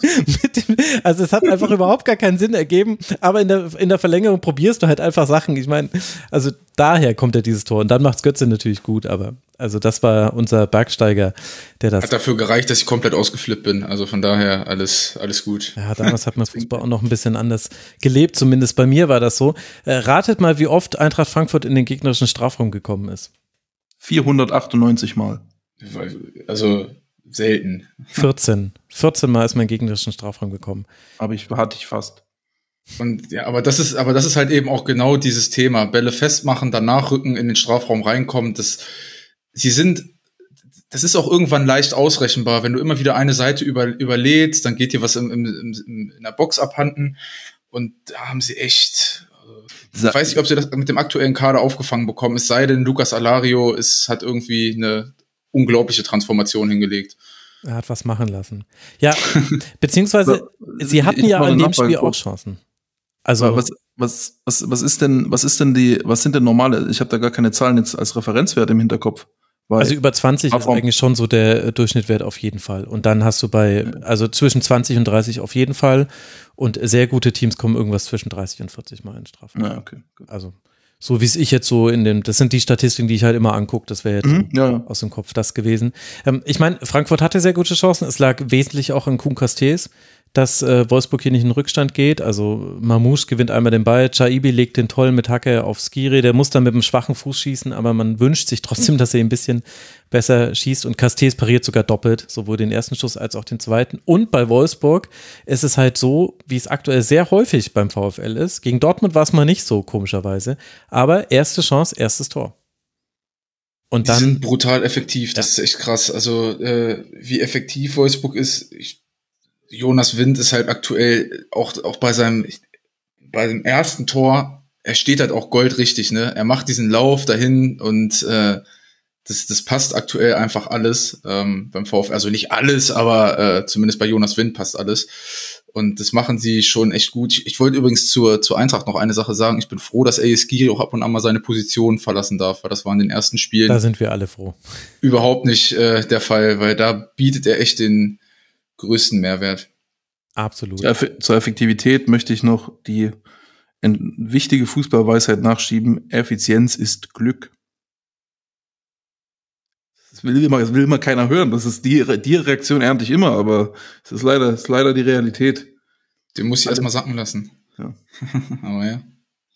Was äh, allerdings Wolfsburg noch gut gemacht hat, war, ich fand, äh, sie hatten äh, sehr frühen Gegnerkontakt im Anlaufen. Und das ist nämlich was, was Eintracht Frankfurt gerade gar nicht leiden kann, aus den Gründen, die du besprochen hast, Benny. So fällt ja, glaube ich, auch das 1 zu 0. Das ist doch auch so ein, da ergaun die haben sich so manchmal den Ball so richtig ergaunert. Insgesamt hat Eintracht Frankfurt 57 Ballverluste in der eigenen Hälfte gehabt, also fast so viele wie Freiburg. Und beim, beim 1 zu 0 war es ja auch so, dass sie den Ball ich finde gerade nicht, wer es erobert hat. Ich habe es mir irgendwo aufgeschrieben. Aber das haben sie gut gemacht, fand ich. Das ist auch, das ist, das Gaunern ist auch, übernehme ich als, als Prinzip auf jeden Fall. das ist, das, Antizipieren, stellen, rausrücken, ergaunern. ja, haben sie gut gemacht. Aber das ist auch übrigens was, was sie im Vergleich zum Dortmund-Spiel deutlich besser gemacht haben, wo sie ja nicht Ja, kompakt als, als Team äh, nach vorne geschoben sind, sondern immer wieder ultra große Abstände hatten. Und das war in dem Spiel deutlich besser. Ähm, und da liegt ja auch so ein bisschen ihre Stärke, dann aus einem Mittelfeldpressing kontrolliert nach vorne schieben und die Bälle gewinnen. Und das ist halt dann auch so ein, da bin ich halt mal gespannt, was die, was die Zukunft bringt. Ich finde zum Beispiel Pacho, äh, den ich äh, die letzten Jahre häufiger mal gesehen habe, da war der halt viel, viel progressiver mit bei. Ich finde, das geht ihm aktuell so ein bisschen ab. Oder generell der Dreierkette von der Eintracht, das ist mir alles noch nicht progressiv genug, sondern halt auch viel Innenverteidiger, Innenverteidiger und dann über die Flügel dann Mhm. häufig und dass sie da überladen. Und ich würde mir halt wünschen, dass sie aus der Innenverteidigung ein bisschen öfter mal progressiv andribbeln. Ähm, und äh, ja, ich denke aber, das kommt. Also ich habe da irgendwie so ein, warum auch immer, so ein Vertrauen tatsächlich in Dino Topmüller, dass das, äh, dass das noch kommt, äh, wenn sich auch dann gen Winter äh, vielleicht noch mal ein bisschen was am Team ändert und sie bis dahin noch so ein paar Punkte holen. Ja, ich bin da sehr gespannt drauf. Wir werden es jetzt dann beobachten in der nächsten Partie bei Saloniki erstmal und dann zu Hause gegen den ersten FC Heidenheim. Ich glaube, das ist gerade nicht der perfekte Gegner für Eintracht Frankfurt. Aber wir werden sehen. Ich lasse mich sehr gerne vom Gegenteil überzeugen. Für Wolfsburg geht es jetzt dann weiter beim VfB Stuttgart, bevor man zu Hause gegen Leverkusen spielt. Und damit haben wir noch eine Partie, die wir besprechen wollen. Und da gab es viele Themen in diesem Spiel zwischen Bochum und Gladbach. Nicht alle waren sportliche Themen. Also unter anderem begann die Partie nur mit Verzögerung, weil die Gladbacher Ultras äh, ihre Fahnen mit über die Fluchttore gehängt haben und sie abhängen sollten. Deshalb äh, ging es erst später los. Später gab es einen Stimmungsboykott und die Gladbach-Fans haben Rauchtöpfe aufs Spielfeld geworfen, beziehungsweise als sie dann ausgeraucht sind, dabei ist ein Feuer entstanden, da ist so, so ein, ich glaube, ein Fotografenkoffer reingefallen, das musste dann die Feuerwehr löschen. Sehr, sehr viel Aufregung und dahinter geht so ein bisschen verloren, dass Gladbach immer, wenn das Spiel lief, ein richtig gutes Spiel gemacht hat und dass diese Unterbrechung auch eigentlich so mit in eine der besten Phasen von Gladbach hineingefallen ist. Also beziehungsweise man wusste bloß nicht, wie gut Gladbach wäre an diesem Tag. Es hätte auch die einzige gute Phase sein können, war sie aber nicht, denn die Borussia hätte allein in der ersten Hälfte deutlich höher führen müssen, als eben nur mit 3 zu 0. Florian Neuhaus in der 27. Minute, Alassane Plea mit einem Doppelpack in der 37. und der 45 plus zweiten Minute, also 3 zu 0 ist der Halbzeitstand und es gab so viele Chancen mehr. Ich glaube, ich habe mir alleine in der ersten, in den ersten 20 Minuten habe ich mir acht Aktionen aufgeschrieben, in denen Gladbach sehr, sehr gut nach vorne gekommen ist. Thomas Letsch höchst unzufrieden mit dieser ersten Hälfte, hat danach gesagt, nach dem Spiel gesagt, wir waren meilenweit entfernt, irgendeinen Zugriff zu haben. Es muss rauer werden im Umgang. Wir müssen alles hinterfragen. Das habe ich bisher so nicht erlebt, dass wir vorgeführt werden in der ersten Halbzeit. Und dieser Mann kommt aus einem 0 zu 7 beim FC Bayern, muss man dazu noch sagen. Also, es war wirklich schlecht, aber, und das gehört vielleicht auch ein bisschen zu Gladbach mit dazu, bei allem, was Gladbach gut gemacht hat, trotzdem kommt irgendwie Wolfsburg auf so eine, äh, Bochum, Entschuldigung, auf so eine komische Art und Weise noch ran. Also, Lucia macht das macht das 1 zu 3. Es gibt noch so einzelne Chancen. Antwi Ajay, der früh kommen musste für den verletzten Bero, der hat sich schon ganz, ganz früh im Spiel verletzt. Antwi Ajay hatte einige Chancen und hinten raus gab es sogar das vermeintliche 2 zu 3 von Lucia. Das wird dann zurückgepfiffen. Aber es gab diesen komischen Moment, Martin, dass man dachte, hä, kann dieses Spiel tatsächlich vielleicht noch kippen, obwohl die einen so limitiert sind und die anderen so gut waren, aber halt ihre Chancen vergeben haben. Es ist halt bloß nicht dazu gekommen. Ja, ich finde, das war eines der besten Spiele der 90er, auf jeden Fall. ich je ja. gesehen habe. Ja, nur Also die war Trikots waren damals schöner. Da hätten wir halt noch Faberfarben gehabt. Auf Darius Wosches Brust. Ja. stimmt, stimmt, stimmt. Das sollte Bochum mal wieder. Naja, jedenfalls, also diese, dieser Manndeckungsfußball von Bochum ähm, einfach in klassischer 90s-Manier einfach Ball auf die Stürmer und die Stürmer regeln das. Ja. Und dann leider, leider, leider nicht Jürgen Kohler in der Innenverteidigung, sondern, ähm, sondern halt nur die, die da halt spielen bei Bochum. Ähm, also äh, Sibachau und, und Player einfach natürlich absolut mustergültige mustergültiges Personal, um so einen Ansatz zu bespielen, ne? Und auf diese Weise so einen Ansatz zu bespielen. Einfach, okay, die, die, Ma- die Mann decken alles, dann spielen wir einfach in den Vorbeispiel irgendwie unseren Stürmer an und die machen da vorne die Bälle fest, dann rücken wir nach und zack. Und ich habe ich hab selten ein Spiel gesehen, wo ähm, so ausgeglichene, von den, von den Zahlen her ausgeglichene Situationen, also 1 gegen 1, 2 gegen 2, 3 gegen 3, wo die so häufig von einer, von der gleichen Mannschaft äh, gewonnen wurden, wie in diesem Spiel von Mhm. Gladbach. Also das wirkte, das wirkte echt, das wären da zwei Klassen Unterschied individuell zwischen den Spielern, ähm, weil das aber halt natürlich auch einfach eine Spielweise ist, die genau diesen Gladbacher Spielern, die da aufgestellt waren, auch sehr, sehr liegt. Ne? Player und, und Siebertschau mit dem, mit dem Rücken zum Tor und dann äh, Neuhaus, der nachrückt. Siebertschau hatte übrigens die von den Spielern, die, die gestartet sind, die zweithöchste Passquote. Die höchste hatte Neuhaus und Player hatte, warte, lass mich gucken, 80 ähm, die nach Lucia noch die vierthöchste. Also die drei offensivsten Spieler von Gladbach hatten die höchsten Passquoten auf dem Feld. So, weil halt einfach Bochum so viel nach vorne schiebt, dass dann einfach hinten relativ offen ist und du hoffst dann, dass du so viel Druck auf den Ball kriegst, dass du es dann hinten, dass du dann hinten Zugriff hast. Aber wenn du die ganze Zeit keinen Zugriff hast und die sich lösen und dann sind die Räume, dann sind die Räume riesig, dann läufst du da rein und kannst machen, was du willst. Ähm, das war, das war eine, das war eine Lehrstunde im Bespielen von Manndeckungsunkompaktheiten. Ja, und trotzdem hätte man es noch viel deutlicher gestalten müssen. Also Neuhaus, hast du ja schon erwähnt, super Spiel gemacht, äh, auch Reiz. Honorar hatte ständig offenen, ja, offene Läufe über den Flügel. Und das ist jetzt so eine Sache bei Bochum. Also man wird ja jetzt alles hinterfragen und es wird jetzt ja vielleicht wieder anders werden. Aber das ist schon verrückt, dass man jetzt wieder ein Spiel hatte, bei dem man in der Halbzeit beide Außenverteidiger auswechselt, also sowohl Wittig als auch Passlack, wie schon gegen Bayern und vorher in dem Spiel war es, glaube ich, auch schon mal. Also Wittig wurde definitiv auch schon mal zur Halbzeit ausgewechselt. Bochum ist so gut attackierbar über die Außen, weil auch die Innenverteidiger so völlig wild rausschieben, so einfach mit einem schlechten Timing. Also sie müssen ja dann raus, aber sie machen das dann auch manchmal so viel zu überhastet und rücken dann, schieben dann innen nicht nach. Deswegen ist dann einfach ein riesen, riesen Loch drin. Ich weiß nicht, also Thomas Letsch, der war sehr bestimmt in der Pressekonferenz danach. Der hat auch so ein paar Journalisten versucht, so ein bisschen die, die Zähne zu ziehen, weil dann wurde ihm gefragt, ja, müssen sie nicht irgendwie alles jetzt irgendwie komplett anders machen? Und er meinte so, nee, erstmal müssen wir einfach wieder nur spielen, wie wir halt eigentlich spielen wollen. Und ich verstehe schon, was er meint. Aber ist Bochum vielleicht auch ein bisschen zu einfach attackierbar, Martin, halt über diese Außen? Also du weißt ja, dass Passlack immer nach vorne schiebt und dass du immer in seinen Rücken reinspielen kannst. Zum Beispiel. Naja, das ist ja normalerweise schwerer, also leichter gesagt als getan. Du, das soll ja normalerweise den Vorteil haben, dass du dann auch entsprechend Druck auf den Ball bekommst. Ähm, wenn das so einfach wäre, dann würden es mehr Mannschaften machen, sage ich jetzt erstmal so. Ich weiß nicht, wie häufig Bochum jetzt schon so vorgeführt wurde.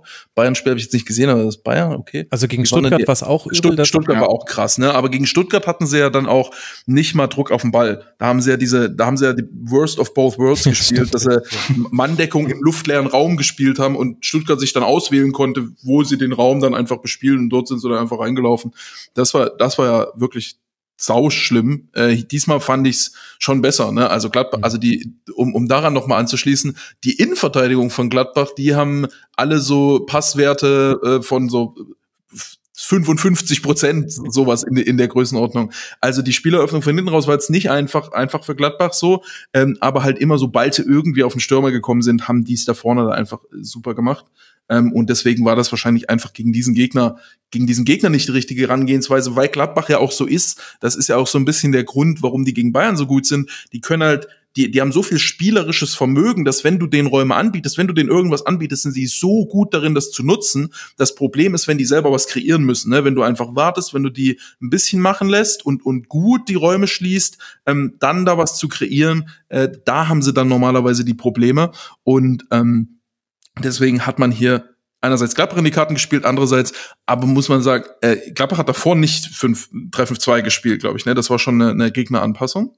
Sehe ich das richtig?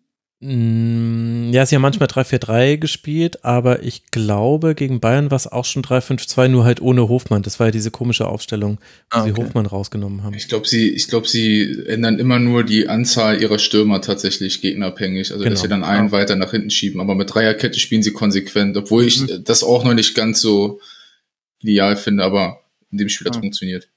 Ja, gut. Jedenfalls war das, auch wenn auch wenn es vielleicht nicht so gegnerbezogen war, wobei ich schon davon ausgehe, dass zumindest ein Stück weit dann, dass man das im, im Blick hatte, wie man genau den Gegner bespielen will, war das, glaube ich, schon äh, im Blick und war halt der das optimale, das optimale Setup mit Formation und und Personal für, für den Gegner. Und dann sieht man dann als Abstiegskandidat auch mal schlecht aus, wenn der Gegner genau das Richtige macht und das überhaupt nicht auf die eigene Spielweise passt.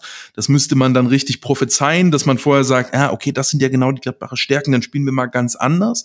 Es gibt ab und zu mal, dass ein Trainer so einen Call macht und, und dann sehr davon profitiert. Es gibt auch Sachen, wo ein Trainer so einen Call macht und dann einfach dann trotzdem verliert und dann gefragt wird, hey, wieso haben wir heute so scheiße gespielt? Warum haben wir nicht angelaufen? Die haben überhaupt keinen Druck gemacht, die haben die einfach spielen lassen und dann haben die irgendwie über den Flügel zwei Tore gemacht. Ähm, so, deswegen ist es ein bisschen schwer zu sagen. Generell, wenn man einfach, kommt man ab und zu mal in die Situation, dass einem Gegner nicht liegt und ähm, dann macht man ein schlechtes Spiel. Ich glaube ehrlich gesagt, Bochum ist auch so ein bisschen in die Heimspielfalle gelaufen. Also gerade weil die Heimspiele in der letzten Saison so eine besondere Bedeutung gespielt hat, haben, äh, guckt man jetzt auch in der Saison immer auf die Heimspiele und erwartet eigentlich auch so dieses stürmische Bochum und halt langer Ball auf Hofmann ist ja immer ist ja immer das erste Mittel der Wahl, aber der Unterschied ist einfach nur, wie viele Spieler schieben wir hinterher, um dann eben den Ball aufzunehmen. Und im Heimspiel schieben die gefühlt quasi alle nach vorne. Komm, alle. Wir, Manuel Riemann kloppt lang und dann alle, alle nach vorne. Und deswegen sind sie so anfällig. Und ich finde, in den Auswärtsspielen, ich meine, gut, da waren jetzt mit, mit Stuttgart und Bayern bisher zwei totale Outlier mit dabei. Gegen Augsburg hatten sie wahnsinnig viel Ballbesitz, weil Augsburg da einfach gesagt hat, ey, wir machen heute gar nichts. ist uns doch egal, was, was ihr hier gemacht habt. Aber ich, das ist mir, äh, ist mir auch schon gegen Dortmund aufgefallen, äh, zum Beispiel, dass man da fast sogar ein bisschen zu viel gemacht hat, weil man ja weiß, welche Probleme Dortmund auch im Aufbau hat, haben wir jetzt ja auch schon zu Genüge hier thematisiert. Vielleicht kommt das noch mit dazu obwohl sie, obwohl sie, fand ich, Dortmund da situativ echt vor Probleme gestellt haben. Vor allen Dingen, wenn sie die Außenverteidiger so hochgeschoben haben, dass sie dann da Überzahl auf dem Flügel haben, aber es gibt halt auch immer wieder Teams, die diesen Raum dann ausnutzen können, einfach, den sie den geben. Und ich glaube, Bochum hat generell einfach ein Problem, dann, wenn sie nicht direkt ins Gegenpressing den ersten Ball wieder gewinnen. Wenn die dann einmal überspielt werden, dann wird es hm. tendenziell schwierig. Ja.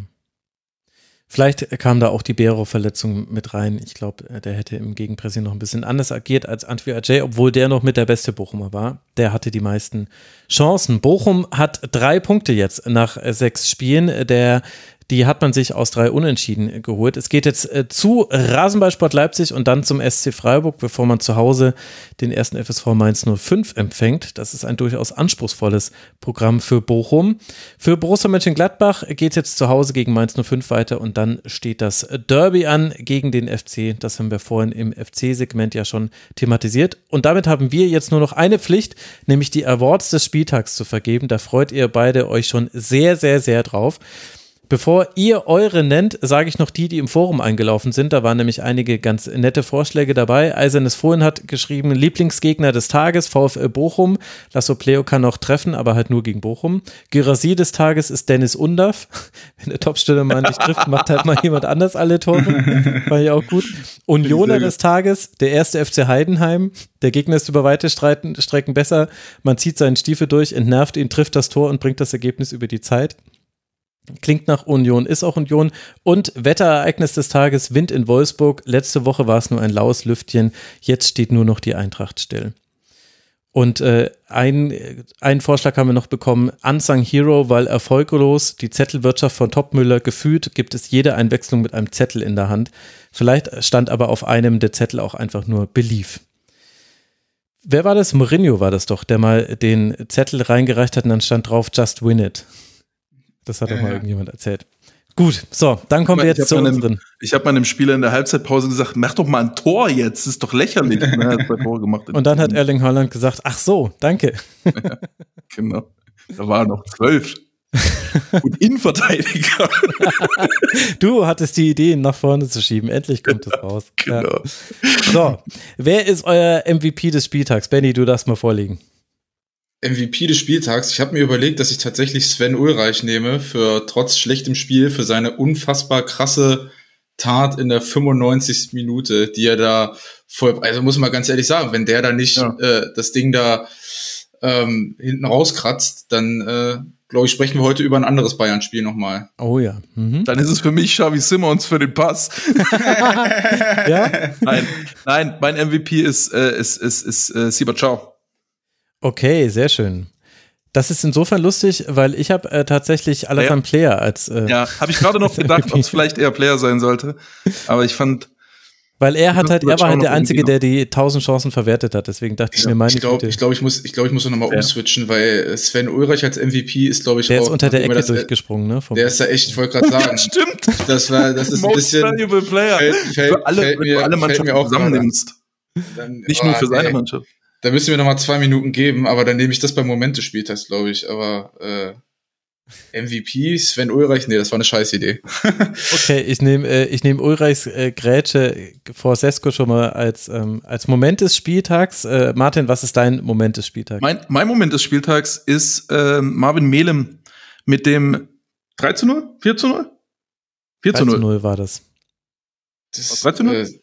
Das 4 zu 0 war ja der Strafstoß. Weil, weil das, weil das Geile war, dass er da vorher schon tief läuft, umgehauen wird und ich hatte schon, ich war die ganze Zeit schon so frustriert, dass die ganze Zeit äh, Angreifer umgehauen werden und es keine, nicht bestraft wird und da haben sich alle so drüber aufgeregt, dass man hat es gar nicht in der Kamera gesehen, aber ich hatte das Gefühl, so wie die sich alle drüber aufregen, das muss wohl was gewesen sein, hat man in der Wiederholung mhm. noch kurz gesehen, es war glaube ich auch was ähm, und die waren am sich drüber aufregen, dann kommt der Fehlpass und Melem, weil er umgehauen wurde, ist genau in der richtigen Position, kriegt den Ball zurück und macht einfach das Tor. Das war so, das war so ein Karma-Tor, so ein bisschen. Das hat mir gut gefallen.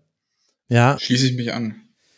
Guter Punkt. Ich habe äh, als Moment des Spieltags, weil ich mich einfach wirklich verliebt habe in äh, diesen Schuss, ich fand den Freistoß von äh, Jan-Niklas Beste wirklich gut und ich hätte nicht gedacht, dass nach Grimaldo, also ich habe die quasi nacheinander die Spiele gesehen, dass nach Grimaldo noch jemand einen schöneren Freistoß schießt an diesem äh, Spieltag, aber der war krass. So, hast du schon einen MVP, Benny? Ich glaube, dann bin ich bei Dennis Undorf tatsächlich für den Doppelpack. Ah, ja, das ist doch schön. Der Girassi. Ist, glaube ich, ist, glaube ich, ist, glaube ich, ein äh, bisschen besserer Pick als Sven Ulreich. Ja, da hast du dich nochmal gerade. Ich wollte nichts sagen als der MVP. Nee, hättest du mal was gesagt, da habe ich mich vertan. Naja, das ist, ja, das ist ja Geschmackssache. Und wen hast du als Unsung Hero? Äh, ich habe tatsächlich Rafa Guerrero genommen, ähm, mhm. weil über ihn gar nicht so mhm. viel gesprochen wird. Für mich war er so einer der äh, oder der Gamechanger nochmal auf seiner Position, wie er die interpretiert hat für die Bayern in der zweiten Halbzeit. Und es wird zwar über ihn geredet, aber äh, ich finde nicht gut genug. Mhm. Sehr gut. Weil, weil, weil vor allen Dingen auch aus langer Verletzung kommt und äh, finde ich, dafür war es echt sehr, sehr gut. Ich habe über Tim Skarke nachgedacht, aber der hat ja ein Tor geschossen. Wahrscheinlich ist er nicht so unsung, aber hat mir sehr gut gefallen von der Präsenz her, von den Bewegungen. Aber letzten Endes sage ich Finn Dahmen, weil der hat eigentlich schon einer der Hauptgründe, warum Augsburg ja dann doch ganz gut im Spiel war und der spielt eine Rolle, die ist unheimlich gefährlich und spielt die sehr sehr gut und leidet ein bisschen darunter, dass die vor ihm einfach den Ball dann nicht weiter verarbeiten können. Ne? Wenn der in einer richtig guten Mannschaft spielt, also wenn der in einer Mannschaft spielen würde, die dann auch regulär aus dem Mittelfeld heraus Sachen kreieren kann, dann hätte dann dann wäre das so eine so eine besondere Rolle und das äh, bei dem Auswärtsspiel nach nach frühem Rückstand und so so zu spielen und mit so einer Selbstverständlichkeit zu spielen, das ähm, möchte gelobt werden. Mhm. Völlig zu Recht. Ich habe Anton Stach aufgeschrieben, weil ich habe zwar vorhin kurz über ihn gesprochen, aber dadurch, dass Hoffenheim das verloren hat, wurde der nicht angesprochen. Und das ist ja schon interessant. Äh, das ist schon, glaube ich, kein, gar, kein ganz kleiner Schritt von Mainz 05 zu Hoffenheim jetzt unter Pellegrino Matarazzo. Und das ging relativ schnell, dass der da eine sehr gute Rolle spielt und das wirklich ganz gut macht. Deswegen mein Unsung Hero Anton Stach. Und damit sind wir jetzt am Ende dieses Spieltags angekommen. Ihr zwei, das war sehr, sehr schön mit euch. Es war auch zwischendurch fordernd, ich gebe es zu. Ich bin ja nur so möchte gern Taktiker. Das merke ich immer, wenn ich Menschen wie euch zuhöre und dann einfach versuche im Hirn das nachzustellen, was ihr gerade besprochen habt. Und das liegt gar nicht an den Abkürzungen, die verstehe ich alle. Also ich danke euch, ich danke euch beiden sehr. Ganz herzlichen Dank gut, an Benny Grund. visualisieren kann. Danke, dass du hier warst, Benny. Ja, danke für die Einladung. Und herzlichen Dank an Martin Rafet. Ich habe unheimlich Lust auf Leaks aus dem Spielverlagerungschats. Vielleicht kannst du da mal irgendwie was, was Ob es wirklich, ob wirklich um die Frisur geht, ne? Ja. Gucken, Danke dir, Martin, auch dass du dabei warst. Sehr gerne, gerne wieder. Und euch, lieben Hörerinnen und Hörern, danke ich für die Aufmerksamkeit. Es werden noch eine ganze Reihe von Rasenfunk-Sendungen erscheinen in den nächsten Tagen. Der Schwerpunkt zum ersten FC Köln. Die Sendung zum zweiten Spieltag der Frauenbundesliga. Wir werden eine Sendung, eine Ligatur zur zweiten Liga der Männer aufzeichnen mit den Schwerpunkten Schalke, Magdeburg und vielleicht St. Pauli. Mal gucken, ob das klappt. Das kann ich euch noch nicht genau versprechen. Also, hört uns und unterstützt uns rasenfunk.de slash supportersclub und dann bis bald hier wieder im Rasenfunk. Macht's gut. Ciao. Das war der Rasenfunk. Vielen Dank für Ihre Aufmerksamkeit.